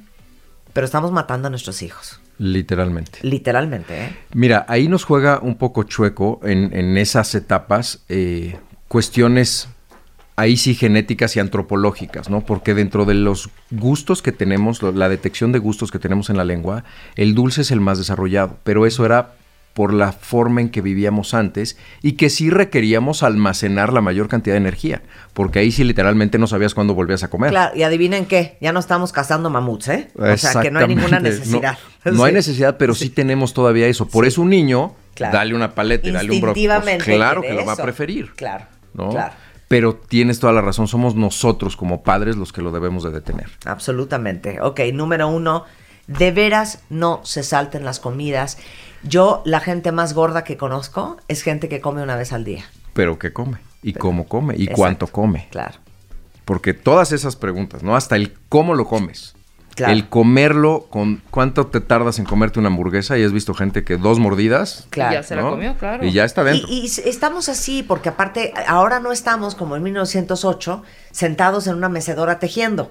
Ahorita estás rifándote en la vida. Entonces, si acaso desayunaste igual y comiste, pero lo que sí seguro vas a hacer, va a ser cenar, que eso también nos tiene bien gordos, que es el premio, es el trabajé como loca todo el día, ya sabes qué, le voy a tragar un bolillo con mantequilla Y- y y, no son las ocho y media de la noche y me voy a ir a dormir, ¿no? Claro. Entonces, no hacemos colaciones, comemos porquerías en la calle. Habla de las colaciones. ¿Por qué te dice todo el mundo come cinco veces al día? Por la misma razón que te decía de que el metabolismo entra en, en pausa o en, en ese estado de inanición, En receso. lo que quieres es mantenerlo activo. Entonces, es mejor comer cinco veces al día, seis veces al día. Ahora sí que para traerlo chambeando, que no se te jetee. Que- y, y entonces, pero todo eso ento- lo estás utilizando. Es más fácil que esa misma energía la estés utilizando para lo que estás haciendo el día de hoy y en este momento. Claro. Y no la estés guardando Claro. en esas preciosos cabos como lo describiste. Claro. A ver, eh, el siguiente punto. Exceso de refresco light. Ay, Híjole. ya, qué mala onda, Vicente. Pero es que es el exceso. Es el exceso. Es el exceso. En o sea, todo una cosa exceso. son mis dos cocas lights o mi coquita light y una cosa día. son nueve. Sí, claro, claro, claro. Eh, Sí, no. Aquí sí, yo soy un poquito más estricto, Sí. obviamente. Una. Pero no, pero es que una diaria es mucho. Si Basta. es diario, es Ajá. mucho. Po- Si es una en el fin de semana o de repente entre semana y otra el- el- en la semana en alguna comida, no está mal. El problema es esa, eh, pues, constancia que no tenemos en otras cosas, para eso sí. ¿no?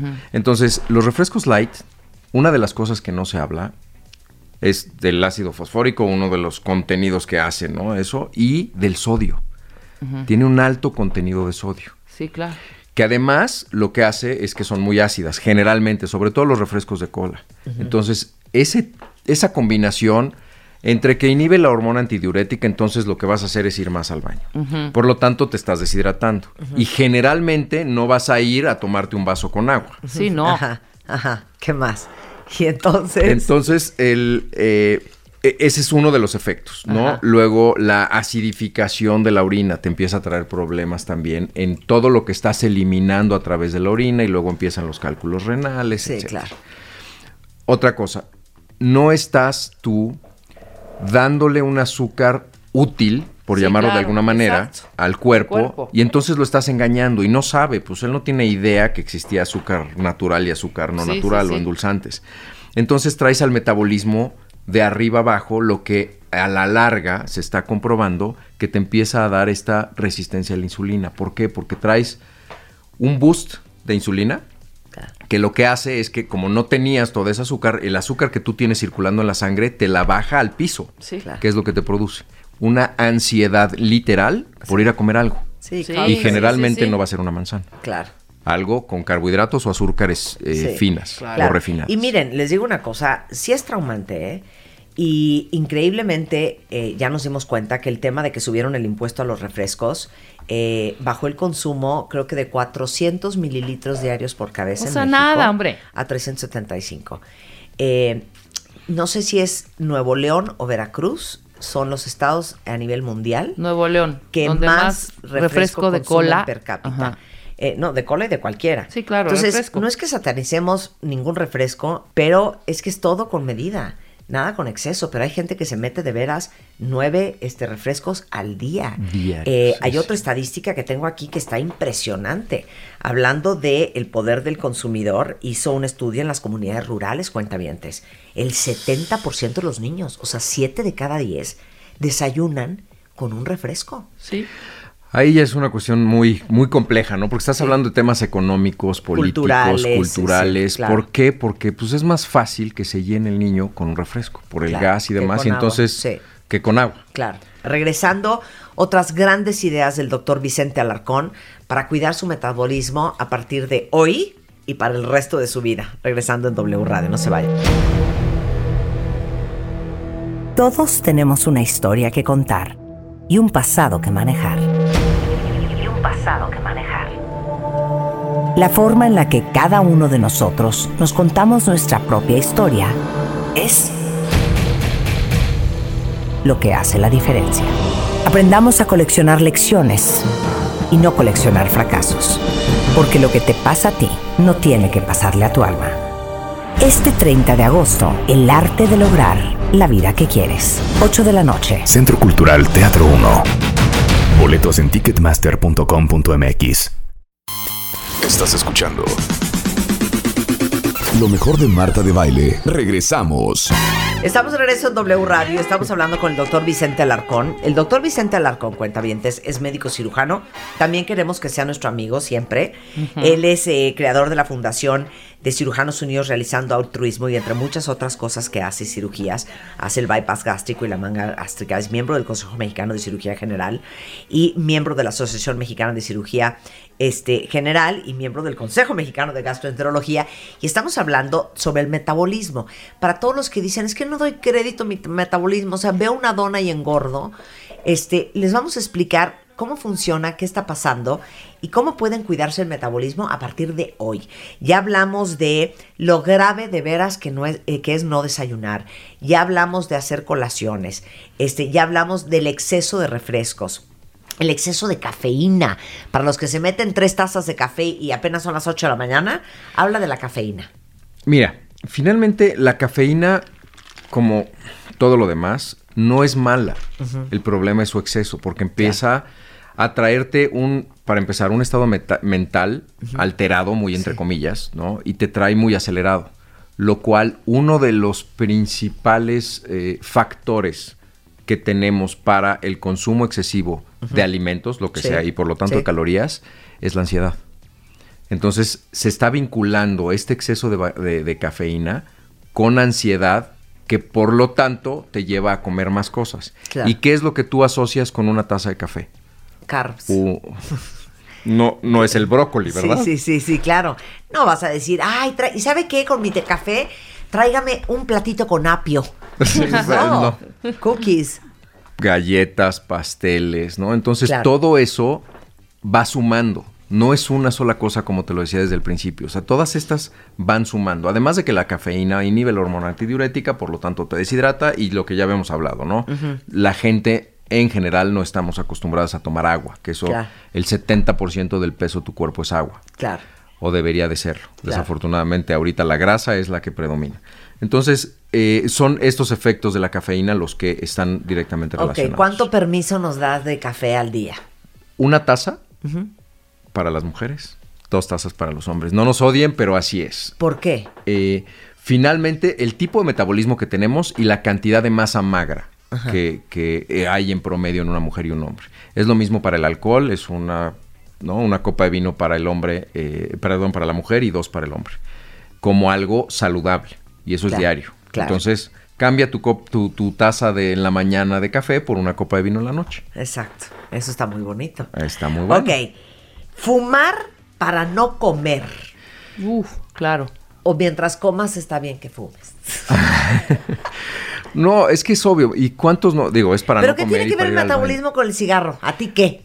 No, lo que... o sea, esa sí te dolió, ¿verdad? Esa sí nos dolió. Eh, nos dolió sí- mucho. Sí, dolió a los fumadores. No, mira, no es exactamente que esté el metabolismo, sino todo lo que estás haciendo. No nada más es todo lo que, bueno, aquí me podría pasar todo el programa platicándote del cigarro y de todos los efectos dañinos y las más de 400 sustancias tóxicas que tiene. Pero, ok, eso no lo voy a decir. Lo que te voy a decir es que estás fumando para no comer y entonces estás alterando el estado anímico. Es decir, te estás favoreciendo el estrés o la ansiedad. Por lo tanto, lo que ya habíamos platicado. Y generalmente vas a hacer periodos de ayuno mucho más prolongados de los que deberías. Entonces, no estás haciendo la número uno, la número dos, ¿no? No estás comiendo tus colaciones, seguramente no vas a desayunar. Hay mucha gente que su desayuno es un cigarro. ¿no? Y gracias a eso, entonces, pues ya no puede comer. Es mejor, páralo ahí. Ya sabemos que es pésimo y que ya tenemos que dejar de fumar. Por favor. Ok. Exceso de Digo- alcohol. Rebeca, te hablan. Eh, A ver. No, ¿qué es exceso? Vamos ¿Qué a es definir. exceso? Yo Más no de- bebo, así es que a mí ni me voltees a ver. Yo no bebo diario. Jamás. ni vino. Ni vino tinto, ni champaña, ni vodka, no, nada. Yo me podré Bueno. echar, porque Nunca. no aguanto más el vino tinto, una en alguna cenita, quizá una vez a la semana, vino tinto. Ajá. Pero si voy o viernes o sábado a alguna reunión o fiesta, me puedo tomar fácil siete tequilitas en un día. O sea, en toda la noche. Sí, en toda la noche o toda la comida. Pero viernes y sábado, ¿eh? No, no, no, no.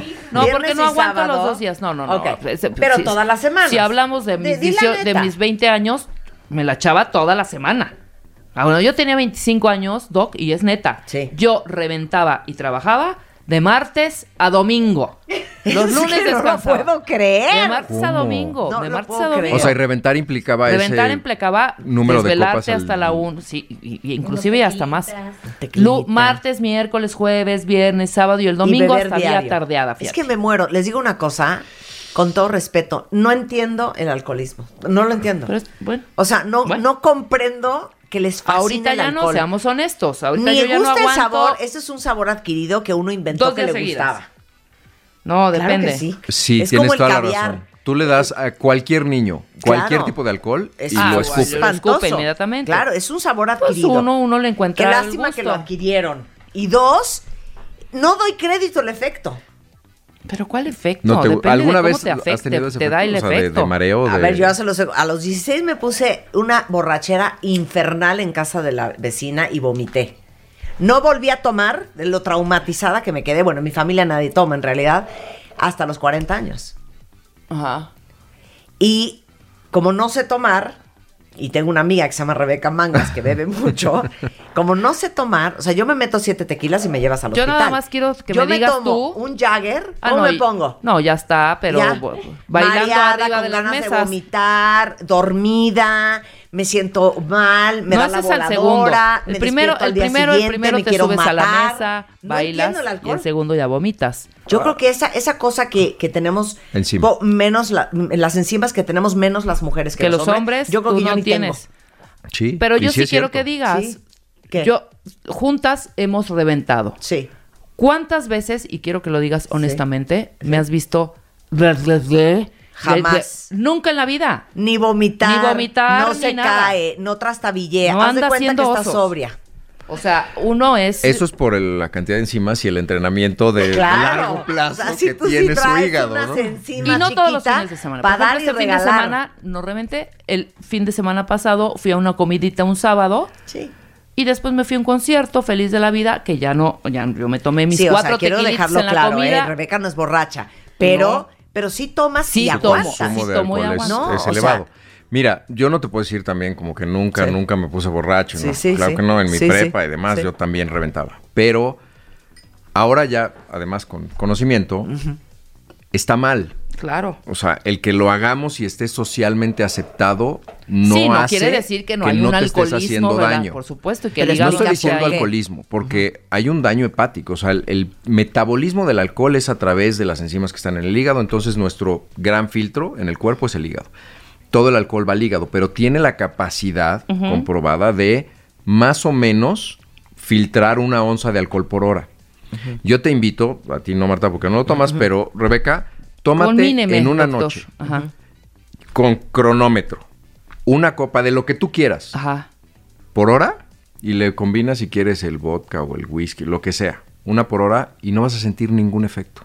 Porque Una tu por hígado hora. está capacitado para poder Procesar. ¿Cuánto será una onza? ¿Un Eh, de lo, lo que te sirven. Lo que te es sirven una es la onza son- medida, sí, lo la que- medida. ¿Uno o dos dedos?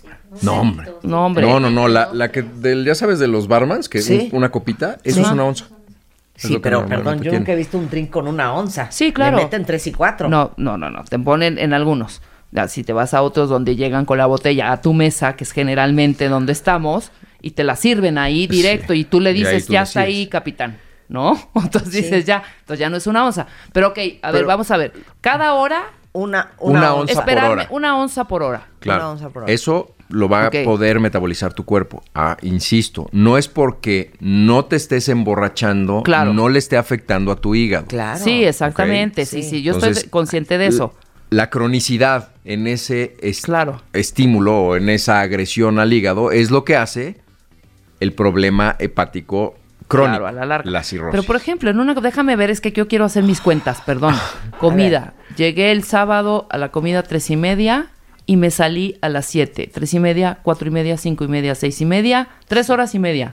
Sí, me tomé cuatro en ese, en ese lapso. en ese Pues lapso Y ya de no una tomé. onza por hora. O sea, ya después de Casi un Un no caballito de ya. tequila, a mí no me suena una onza, ¿eh? No, pero no es un caballito, porque eh, ya No, no, sí. me tomo uno, sí, claro, me tomo uno derecho y después ya lo mezclo, porque ya Ya echarme los O derechos. sea, bueno, dice. Víctor, siete beban derechos. con moderación, siete, de veras. Siete derechos ya está muy cañón tampoco, ¿eh? No, mi hígado es, sí, un drink es- por hora. es casi Sí. virgen. Bueno, cada quien sus cubas, Oye, como sí, diría No, está bien, digo, como los dicho. japoneses. Yo tuve la fortuna de estar allá estudiando y bueno, les das dos cervezas y dos vueltas y están, pero bueno, no saben ni cómo se llama. Pero no es diario, doctor. Ya dijo que todo con medida y no me estoy Todo con- echando mis Pero es que sabes que ahí sí quiero hacer un paréntesis. Es esto informativo para tus cuentavientes. Ajá.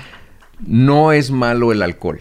Su consumo excesivo y frecuente, eso sí. Claro. Hay un estudio en la Universidad de Chile que hicieron específicamente con el vino tinto. Y ese sí es una cuestión así médica, científica. Y ahí está comprobado que los efectos benéficos de la, del consumo crónico de, de vino tinto específicamente Sí. tiene un factor protector cardiovascular.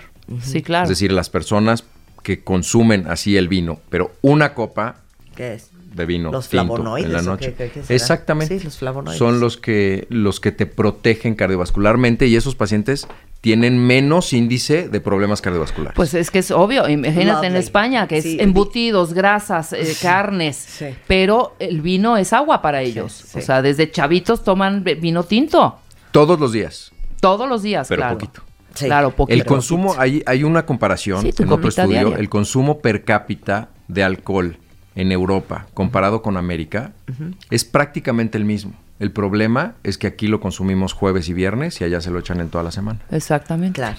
Sí, si no es lo duro, es lo tupido. Sí, claro. Oye, ahora, ¿puedes explicar una cosa bien interesante?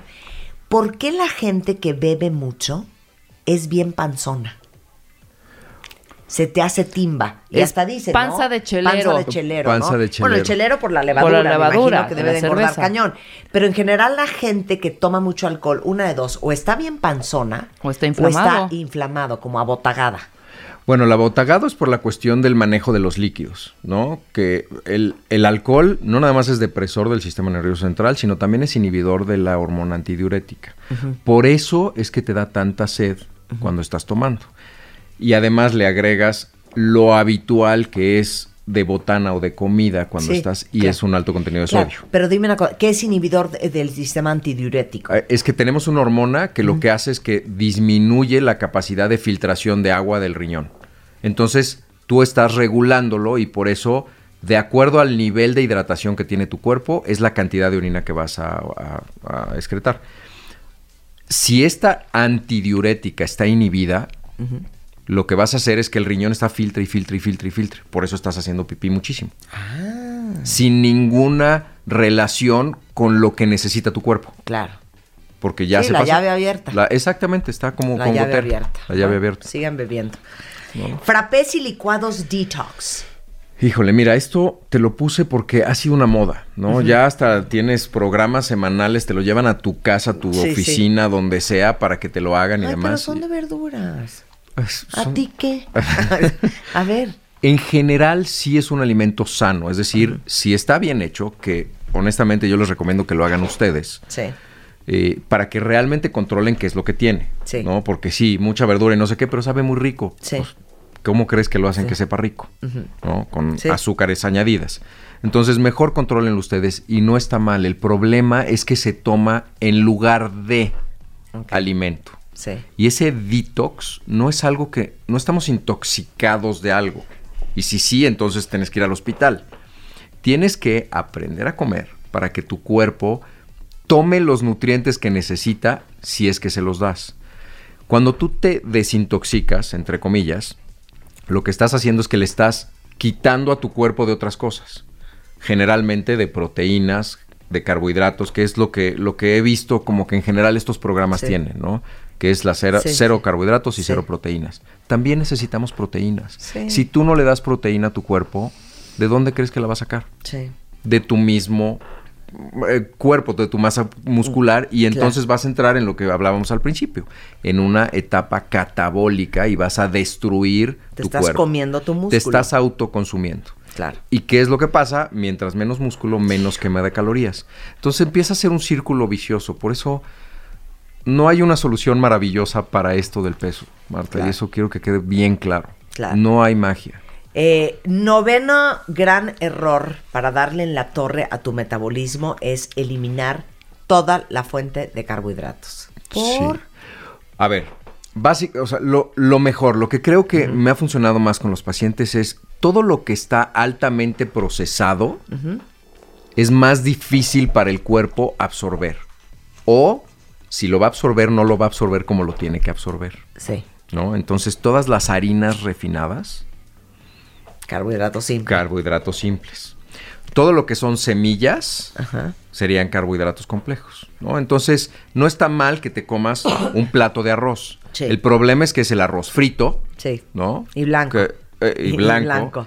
Que lo hacen eh, blanco muchas veces con procesos químicos. Claro. Entonces, el arroz este salvaje, por ejemplo, Claro. que todavía trae parte de la cáscara del, del arroz. Es lo más del arroz. Es delicioso Sí, y es buenísimo porque Claro. tiene fibra. Pero carbohidratos complejos son todas las frutas, carbohidratos complejos, los granos, carbohidratos complejos. Claro. Pero carbohidratos simples son las pastas, los arroces, las harinas, los panes, las galletas. Todo eso es simple. Eso es lo que no quisiéramos comer. Queremos comer carbohidratos complejos. Sí, Esos son los que sí, Sí. queremos, Sí. no en exceso. Y no en exceso. Porque ni siquiera eso. Claro. Ni siquiera todo el día. Por Sí. ejemplo, la fruta. Excelente desayuno. Por lo que decíamos de la energía. Desayuna fruta. Sí, muy bien, claro. por cierto. Yo aquí tengo una toronja. Y vas a tener energía para esa, esa mañana. Cena fruta. ¿Y qué es lo que va a pasar con ese azúcar? Pues la vas a guardar. Y ya no la vas a gastar porque te vas a ir a dormir. Claro. Entonces, no todos los alimentos funcionan igual, aunque sean buenos y naturales. O sea que si ustedes sentían que muy bien, muy bien, aplausos para mí, porque ayer lo único que cené son dos mangos. Ahí les encargo. ¿eh? Con- con un poquito Ahí de yogur light. Eh, Exacto, ahí les encargo. Y por último, el alimento mágico. A ver, ¿qué quieres decir con eso? No existe. Definitivamente no existe. ¿Qué quieres decir con eso? Me han dado una cantidad de dietas. Ajá. porque es, ¿no? Este es lo que yo debo de consumir todos los días. Y bueno, hasta la del kiwi famosa, ¿no? Y come todo menos kiwi, y entonces sí, te va a ir muy bien. No hay una forma, es una, eh, una estrategia de mercado para vender algo en especial que se ha dado por eliminar o por agregar. Y te puedo dar ejemplos. Elimina el gluten y entonces ya tu vida cambiará. Sí. Hay algunas enfermedades específicas que sí el paciente no puede Sí. consumir Te gluten. dijeron que eres celíaco, perfecto. No te dijeron que eres celíaco, no inventes. No, no inventes. Sí, y no come inventes. gluten. Lo, Lácteos. eh, híjole, ahí sí podemos entrar en un terreno Sí. un poquito pantanoso. ¿No eres fan? No. No. La leche de vaca es para los becerros. Sí, somos la Y el único no animal que come leche de un animal. ¿Cuándo han visto a un, un cerdo amamantando a una jirafa? No. No. La jirafa sí tiene chichi, ¿no? ¿Y sabes, ¿Cuándo? sabes qué es lo peor? Ahora que están haciendo. Sí. Leches ¿Qué? con frutas, deliciosas. Los niños van a tomar leche. Sí, Dales un refresco y es lo mismo. claro. Pura Es azúcar. pura azúcar y, grasa. Y grasa, ¿Por qué crees Sí, que claro. son obesos los niños? claro. Entonces, No hay un es alimento marav- mágico maravilloso. Todo lo necesitamos en medida y en cierta proporción. Por eso el famoso plato del buen comer. Ya no es la pirámide esta del buen Oye. ¿a qué tipo de gente ves tú? Eh. ¿Obesidad extrema? Obesidad mórbida, básicamente. Mórbida. O sea, obesidad que es de 35 con alguna enfermedad, hígado graso, problemas de grasas en la sangre, triglicéridos, colesterol, etcétera, presión alta, diabéticos. O 40 de índice de masa corporal, supuestamente sanos, ¿no? Que todos esos de 40 les haces estudios y si algo traen. Claro. hiperuricemia, hipercolesterolemia, etcétera. Pero Exacto. básicamente esos porque son los que tienen indicación quirúrgica ya, urgente. El doctor eh, Vicente Alarcón hace el bypass gástrico y eh, la manga gástrica. Sí. Aquí en la Ciudad de México eh, está en el Hospital Ángeles de las Lomas. Si alguien lo quiere contactar, pues apunten por si alguien ocupa. Es eh, fundacioncura.org o arroba fundacioncura. Y sé que hacen muchas operaciones pro bono, o sea, gratuitas, para gente de escasos recursos que de veras por temas de salud lo necesita, ¿no? Muchas gracias, Vicente. Un Gracias placer ti, tenerte en el programa. Antes de irnos a un corte, a ver, para todos los que les urge tener refri nuevo, déjenme decirles que cada vez que hablo de este refri, alguien en la tarde me dice, oye hija, ¿qué onda con el refri de Samsung? Sí está cañón, ¿verdad? Y yo, 100%. Se llama Family Hub y literal es como un refrigerador ultra mega inteligente. Pueden, de entrada, tiene una pantalla que pueden controlar todo el refrigerador desde ella. Es una pantalla Full HD tiene tres cámaras adentro del refrigerador que se sincronizan con su smartphone para que vean lo que está dentro, donde quiera que estén. O sea, típico que estás en el súper y dices, ¿había crema o no había crema? Literal, en tu smartphone accedes a tu celular y puedes ver si adentro de tu refri hay crema o no hay crema. Por ejemplo, te avisa cuando algo está por caducarse y aparte los mantiene conectados porque pueden compartir recaditos, fotos y hasta pendientes en esta pantalla Full HD. Además, eh, este refri, el Family Hub, tiene una app buenísima que les recomienda recetas con los ingredientes que tienes adentro del refri. ¿No es la cosa más cool? Se llama Samsung Family Hub. Vayan a ver el refri del futuro que ya está aquí. Es mucho más que un refrigerador y es obviamente de Samsung. Estás escuchando lo mejor de Marta de Baile. Regresamos. Estás escuchando lo mejor de Marta de Baile. Regresamos. Mario, Mario, Mande usted. a ver, Diga, qué asco. ¿qué pasó? ¿De qué? Pues que decimos que queremos, pero no lo hacemos. Y no hacemos, sí. Y es, y es muy fácil decirle a alguien que quiere y no hace que realmente no quiere. Es que no quieres. Si quisieras ya lo hubieras hecho. Ya, es que te odio. ¿Sí? A ver, ¿qué quieren, pero no han hecho? Rebeca. La fumada, ¿no? Espérate, ¿Quieren no, yo o creen que, cosas- tienen que? otras Porque Oiga, también es eso. ¿Quieren ¿la o creen que tienen que hacer? Sí, bueno, pues sí, me iba yo a ir a un la rayo cola. más emocional y profundo. Pero bueno, ok, pongamos sí, la fumada. La Sí, ya lo voy a hacer, ya lo voy a hacer. No, ya. ya. ya, el año que entra lo voy a hacer. Ya, sí. Sí, Pero- no, pero ya sí 31 quieres. dejo, ¿eh? Pero no, entonces dicen, Ese es el- la bronca, Obvio no Mario. que- quieres. ¿No? Obvio bueno, no yo quieres. sí pienso eso, ¿eh? Ajá. Que obvio no quieres. Exacto. Porque si quisieras lo harías. Punto. Claro. Pero a veces es tan fácil y a veces no es tan fácil. Porque a veces queriendo una cosa, uno quiere otra también. O sea, uno quiere fumar y, y- y- y quiere no fumar. Sí. Pero aquí no se puede fumar y no fumar simultáneamente. Alguien quiere hacer ejercicio, pero también quiere dormir más. Entonces, son dos objetivos que se pueden querer, que están en conflicto, pero que compiten en el tiempo o compiten por un solo recurso. Y así está bien complicado. Entonces, es muy fácil decirle a alguien, si no lo haces es porque no quieres realmente, cuando el otro está diciendo es que sí quiero y tú no, no quieres, no te mientas a ti mismo. Claro. No te engañes. A ver, ¿qué quieres, Pero Pablo? habrá, yo- mi pregunta es, ¿Ves? Hace, hacer uy, ta, ejercicio. esa está Esa cañona, también ¿eh? es la Hacer ejercicio. segunda. ¿Y Pero lo haces? habrá algo muy, muy, ¿Cero muy, lo muy haces? cañón que ¿Por? te, te lo ¿Por? Porque llego a mi casa y digo, "Ah, mejor veo la tele un rato ya. ¿Ves? Es que quiere hacer ejercicio, pero quiere ver ¿Y- tele. ¿Y qué pasaría si alguien te dice, lo que pasa es que realmente no quieres hacer ejercicio? Pues tendrá la razón. ¿Ves? ¿Ves que Entonces sí? no quieres. No, Entonces ya lo solucionarías así. o sea, sí, pero... Ya dejarías de buscar hacer ejercicio. Sí. Ya no vas a buscar más hacer ejercicio. No lo a Es que más bien, queremos querer. Ajá. Claro, queremos querer. Quieres querer. Que O quieres poder. Es, que mira, Es que mi pregunta es, ¿habrá algo tan, tan, tan, tan No. grande y poderoso? No, es que cuando quieres puedes. Es que, Por es eso. que yo sí No, creo espérame. eso. No, hija. Bueno, pues si nos metemos a otros temas, hay cosas que la gente no puede sola, ¿no? Sí, o, o mira, Quizá el que, cigarro sea una de esas. es que o mira, sea, por no ejemplo, queremos pues que nos entre quiten el ejercicio las y ver la de- tele, eh, para muchos es más rico ver la tele, Sí. porque te da una recompensa inmediata. El ejercicio no. Ver la tele te da la recompensa del momento. El placer de estar viendo tu serie, tu película favorita, sentarte a oír tu música, quedarte a dormir cinco minutos más. El placer y la recompensa es inmediato. Entonces somos malísimos. Eh, eh, la misma razón por la que no ahorramos, ¿no? Pensando en el dinero. Somos malísimos para invertir a largo plazo cuando la recompensa la tenemos aquí y ahora. Es mucho mejor gastar el dinero que no tengo con la tarjeta que andar ahorrando para después poder comprar algo, pagar una renta de algo, una mensualidad de un coche o un abono de, de un departamento que quiero tener. Claro. O sea, quiero las dos cosas. Mira. No voy a decir sus nombres, no los quiero meter en problemas. Ya, pero ya- ya se balconearon solos. Renunciar. Claro. ¿Y por qué no? Entonces alguien le dice, no, entonces tú no quieres renunciar porque no renuncias. Y viene el desafío, renuncia. A ver, si quieres renuncia ahorita. No, está peor la otra. No, no puedo renunciar. Dice una cuenta yo no quiero trabajar 12 horas.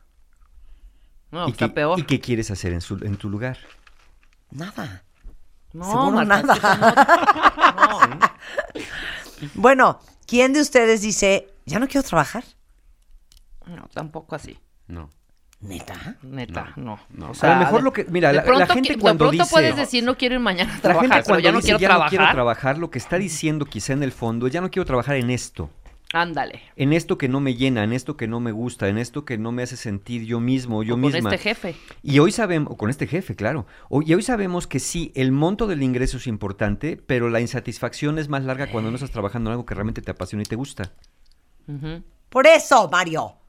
Ay, es que eres más pesado que un niño en brazos. Es que hay que meternos a las profundidades, porque si nos quedamos nomás encima de lo que no queremos y no queremos, vamos a entrar en un conflicto. Según porque, yo, querer es Porque poder, finalmente ¿eh? ahorita, por ejemplo, ahorita que te pregunto, Pablo. ya no vas a dejar de hacer ejercicio, Pablo, y me dices, no, ya no quiero, pero al rato vas a empezar. No, pero es que sí tengo. Ah, obviamente. Sí, sí. Es que ese es el problema, que Es no nos deja en paz. No, es que también, ¿por qué? Porque la gente, la sociedad, el mundo, te forza a querer cosas que no quieres. Es eso Ya también. sabes. Sí. Entre dos decisiones, eh, generalmente una, que es la, la socialmente más aceptada, es la que vamos a querer hacer, como no fumar, hacer ejercicio, llevar una dieta o ahorrar, porque se considera que es la buena. Y gastar, fumar, comer lo que te pegue la gana y dormir hasta que te hinches, esa se considera negativa porque eso nos han enseñado desde niños. Desde niños nos preguntan, ¿qué estás haciendo? Nada, pues ponte a hacer algo. Porque en las manos ociosas está el diablo. ¿no? Entonces, nos enseñan sí. ese tipo de cosas que hay que estar haciendo algo aunque no te guste, aunque no quieras, que, que hay que estarte moviendo como si tuvieras una especie de hiperactividad, nada más por moverte. Entonces, eh, eso pierde todo sentido y nos hace hacer cosas que realmente no queremos hacer. Claro. Dejar la fiesta cada ocho días. Ahorrar. Alguien. Ahorrar. Ahorrar, claro, es otra de las grandes cosas que no podemos hacer y nos cuesta mucho trabajo. Divorciarse. Ahora, divorciarte. Divorciarse. A ver, Sí. hija, o sea, es que también no todo es el que quiere puede.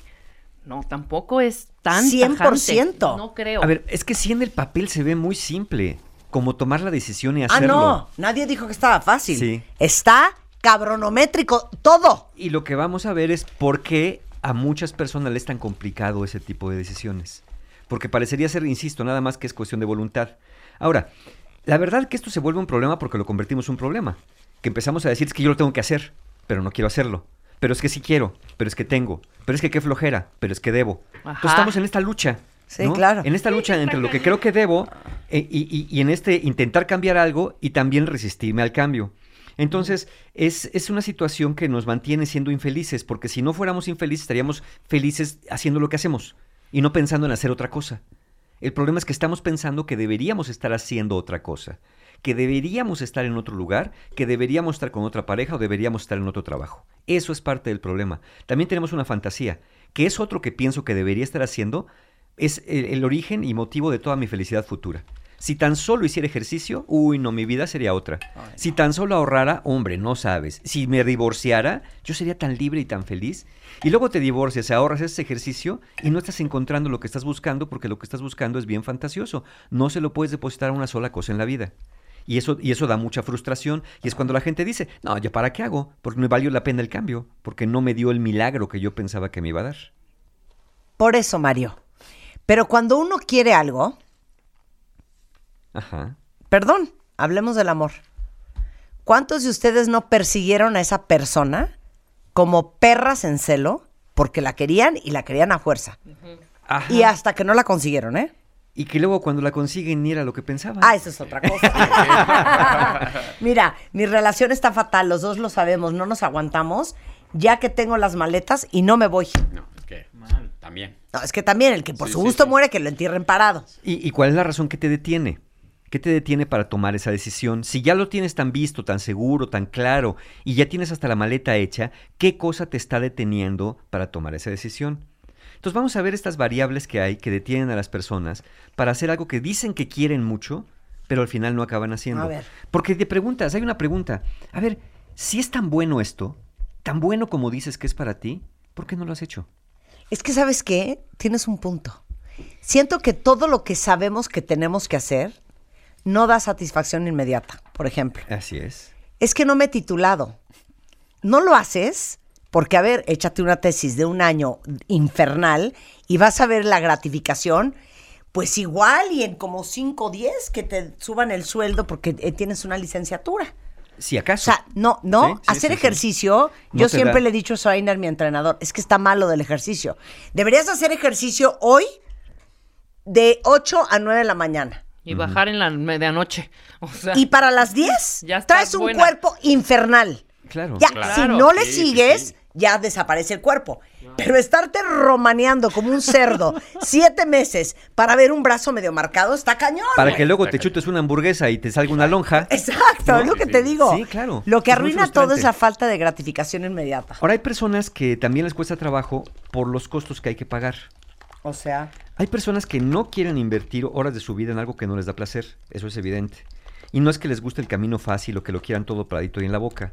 Simplemente no les gusta sufrir, no les gusta el esfuerzo. Entonces quisieran que hubiera un método mágico eso está cañón. de los siete minutos Claro. para tener abdominales perfectos, ¿no? Claro. Y si se compran ese método y luego sale uno de cinco minutos, se van a comprar el de cinco minutos para los abdominales perfectos y ten este, la pareja de tu vida en, en 10 minutos y cambia y aprende a leer en 12 segundos. Y entonces ese tipo de métodos que realmente no te van a llevar siempre a donde quieres, se vuelven muy frustrantes, pero quieres todo sin tener que hacer un gran esfuerzo. Eso, eso lo posteé el otro día en Instagram.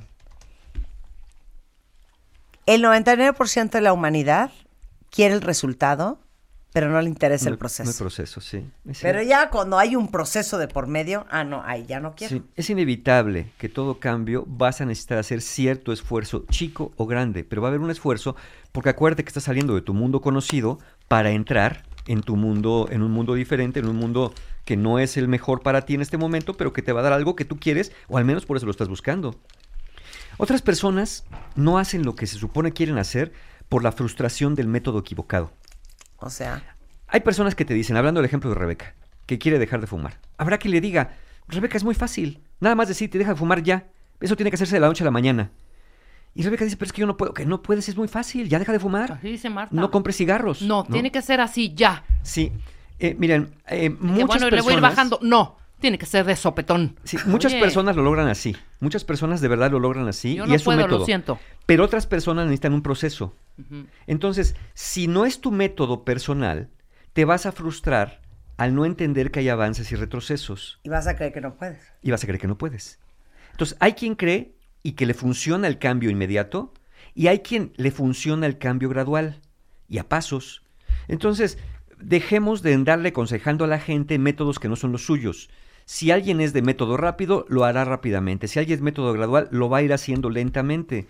Si lo tuyo es el cambio más radical, los procesos te van a desesperar. Pero si tú eres de procesos, los cambios radicales te van a poner en ansiedad. Yo he tenido pacientes que me han dicho, Mario, ¿tú me puedes ayudar a dejar de fumar? Yo, eh, si quieres hacerlo, podemos eh, este, ir en este proceso. No, es que yo no quiero proceso, yo quiero ya. Ay. Oye, ¿y como cuánto me, y- sí, ¿y como cuánto me llevará? Le digo, pues mira, ¿cuánto tiempo llevas fumando? No, pues llevo 20 años. Híjole, pues mira, estoy pensando que a lo mejor unos seis meses. ¡Ay, seis meses! Oye, llevas 20 años. No, pero es que yo quiero ya. No, No, pues entonces yo no soy, yo soy, yo no soy la persona indicada para el método que estás buscando. Quizás debas meterte un palo y te des un- en un estado de coma y dejes de fumar un rato en lo que despiertas, ¿no? Mira, yo soy así. Ayer tuve una crisis y estuve a punto de renunciar a mis clases de inglés. No creo aguantar hasta diciembre y a salirme del gym. Ya me cansé de no ver resultados. E- Es eso, ¿no? Eh, Porque Pamela. resultados inmediatos. Ninguna de las dos cosas. Practice makes perfect. Sí, la perseverancia, ¿no? Te, yo te yo lo sé juro que... sí, Pame. Cada vez que quieras renunciar, nada más piensa en, en- en nosotros, en que estamos detrás de ti y te estamos apoyando y aquí estamos. Y si puedes, y es cuestión de paciencia. Sí, e- es, es cuestión de ver cuáles son tus talentos, tus habilidades y los métodos que te, que te- que te funcionan a ti. Entonces, sí, un método equivocado te puede frustrar y hace que no hagas lo que es que quieres hacer. O a lo mejor, ah, y en el caso de otros, a lo mejor eso que quieres hacer, crees que es lo que deberías de hacer, pero en realidad no quieres. Por ejemplo, hay ciertos marcadores de vida que nos han dicho que debemos alcanzar para ser felices. Y son marcadores impuestos por la sociedad y la cultura de cada tiempo. Claro. Por ejemplo, acabar la escuela, casarte, tener un hijo, tener un nieto, viajar. En- en- entonces hay cosas que, te- que la gente te Hacer pregunta. lana. Hacer lana, ¿no? Tener tu millón. Bueno, antes era un millón, pero es de dólares, ¿no? Ya de pesos ya no nos alcanza para tres cosas. Entonces, hoy, hoy que tenemos esos hitos y esos marcadores y no podemos ser felices, según nosotros, hasta no lograr eso que se supone que tenemos que lograr que nos va a dar la felicidad. Pero la realidad es que más allá de lo conveniente o placentero de algo, no podemos experimentarlo todo en una sola vida. Habrá cosas que no quieras hacer y que no las vas a hacer por más que los metiches te digan que deberías hacerlo.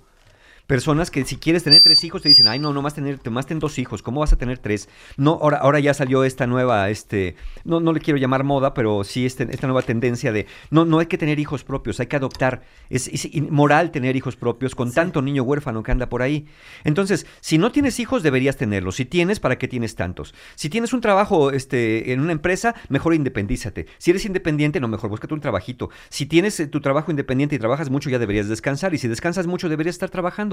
Total, que a la gente no le vas a acabar dando gusto y, y lo mejor sería que encontraras algo que a ti te hiciera más feliz. Entonces, hazte la pregunta si eso que crees que deberías hacer, realmente lo quieres o crees que lo quieres por quedar bien con los demás por darle gusto a tus papás, a tus hermanos, a la sociedad, a tu pareja, o dejar un ejemplo a tus hijos. A lo mejor quieres sembrar un árbol, tener un hijo y escribir un libro, pues nada más porque eso dice el dicho, ¿no? Pero la verdad es que no se te da ni la escritura, eres infértil y las plantas se te secan hasta las, llama, hasta las matas de hierbabuena. Hay personas que tienen pensamientos fantasiosos. Creen que si resuelven esto, su vida estará resuelta. La realidad es que hacerte cargo de un problema de tu vida va a resolver el problema de tu vida, pero no tu vida entera una serie de problemas resueltos puede ser que te lleve a otra parte. Sí. Y finalmente, lo que nos han enseñado. Una cosa es lo que crees que debes, otra cosa es lo que quieres y otra cosa es lo que acabas haciendo. Por a ver otra vez. Una cosa es lo que crees que debes, otra cosa es lo que quieres y otra lo que acabas haciendo. Por ejemplo, ahorita muchos de ustedes saben que deben empezar a recopilar sus documentos para la declaración anual. Pero les da una flojera hacer eso. Porque francamente quisieran estar sentados viendo su serie favorita, ¿no? Viendo Grey's Anatomy o lo que sea. Pero entonces dices, no, pues ¿cómo me voy a poner a ver Grey's Anatomy si lo que tengo es que recopilar mis papeles para la declaración anual? Entonces hay dos cosas. Una, o ver la serie con culpa y ni siquiera te concentras en ella porque estás pensando lo que deberías estar haciendo. O la otra, no ves la serie porque como te sientes culpable tienes que ser castigado, pero tampoco quieres recopilar los documentos de la declaración anual. Entonces acabas limpiando el refrigerador. Pues comprando los cajones. Claro. ¿Cuántos de ustedes cuántos de ustedes no tienen que hacer algo? Todo el tiempo. Que no quieren hacer y acaban haciendo una cosa, sacudiendo una repisa, acomodando algo, limpiando los cajones. Porque no se pueden dar el, lujo, según ustedes, de hacer algo placentero porque se sienten culpables, porque deberían estar haciendo algo de trabajo, entonces me acaban haciendo algo neutro. Es más, hasta acabas llevando a tu mamá al súper. Ándale. Cosa que no soportas. Que tampoco querías, ¿no? Sí, exacto. Pero como es neutra, no es ni lo que quieres, ni lo que deberías, pero estás haciendo algo, ¿no? Entonces te sientes de alguna manera eficiente. Sí. ¿Qué podemos hacer? No olvidarnos una cosa, que el objetivo en esta vida, si están en contra, manifiéstense, el objetivo es ser felices. Y si algo de lo que estamos haciendo no nos da la felicidad inmediata, pero también la felicidad a largo plazo, quizá no sea lo que deberíamos estar haciendo. Entonces, piensa si de estas cosas que no, que, que no haces, e, esta que ya tienes y la que quieres lograr, ¿cuál te da más felicidad en el corto y en el largo plazo, no solamente en el corto? Ser feliz no implica que solamente me importe yo y que todo lo demás me valga gorro. Ser feliz implica tener un equilibrio en la mayoría de las áreas de tu vida. Ser feliz implica estar bien en lo personal, en lo social, en lo afectivo, en lo económico, en lo espiritual y en lo físico. Y tener este equilibrio, que nunca es perfecto, nos va a dar cierta felicidad. Otra, pregúntate para qué quieres hacer lo que se supone que quieres hacer. ¿Qué te va a dar? ¿Qué diferencia va a hacer en tu vida? ¿Quién sería si no lo haces? ¿Y quién crees que sería si lo consigues? Porque si la respuesta es que tu vida va a ser igual, mejor vete quitando esas cosas y aprende a dejar ir estas, estas ideas de que tendrías que estar haciendo algo y deja de atormentarte. Porque ese es el, el siguiente punto. Practica el arte de dejar ir. A lo mejor no necesitas hacer, sino necesitas dejar de creer que deberías de estar haciendo. Repite. A lo mejor no necesitas hacer, sino dejar de creer que deberías estar haciendo tal cosa. Y eso solamente se consigue con este arte de poder dejar ir. Poder decir, a ver, ¿para qué me estoy atormentando con esto si no es lo que quiero realmente? Después, expande tu zona de confort. Lo decíamos ahorita en el corte con Pablo. Es bien difícil salir de la zona de confort porque es el mundo conocido, el mundo placentero y a, lo mejor no es el más sano, pero es el que conocemos y que nos gusta. Me vale, no necesitas hacer, sino dejar de creer que necesitas. No, no necesitas hacer, sino dejar de creer que deberías estar haciendo. Ok. Clear. Ahora, expande la zona de confort. Empieza a hacer pequeños cambios. Aparentemente insignificantes que te hagan empezar a moverte. ¿Saben cómo se expande la zona de confort? Alcanzando cierta incomodidad. Yo le diría a Rebeca, no sé cuántos cigarros te fumas al día tú, Rebeca. Este, Dos, tres. Tres, cuatro, Dos, cinco. tres. ok. bueno, a lo mejor dejaría, de- de- deberías dejar fuera medio cigarro o un cigarro que te provoque cierta incomodidad, Claro. pero no demasiada incomodidad. Sí, claro. ¿Sí? Y cuando después te acostumbres Por a esa ejemplo, incomodidad. ahorita. Ajá.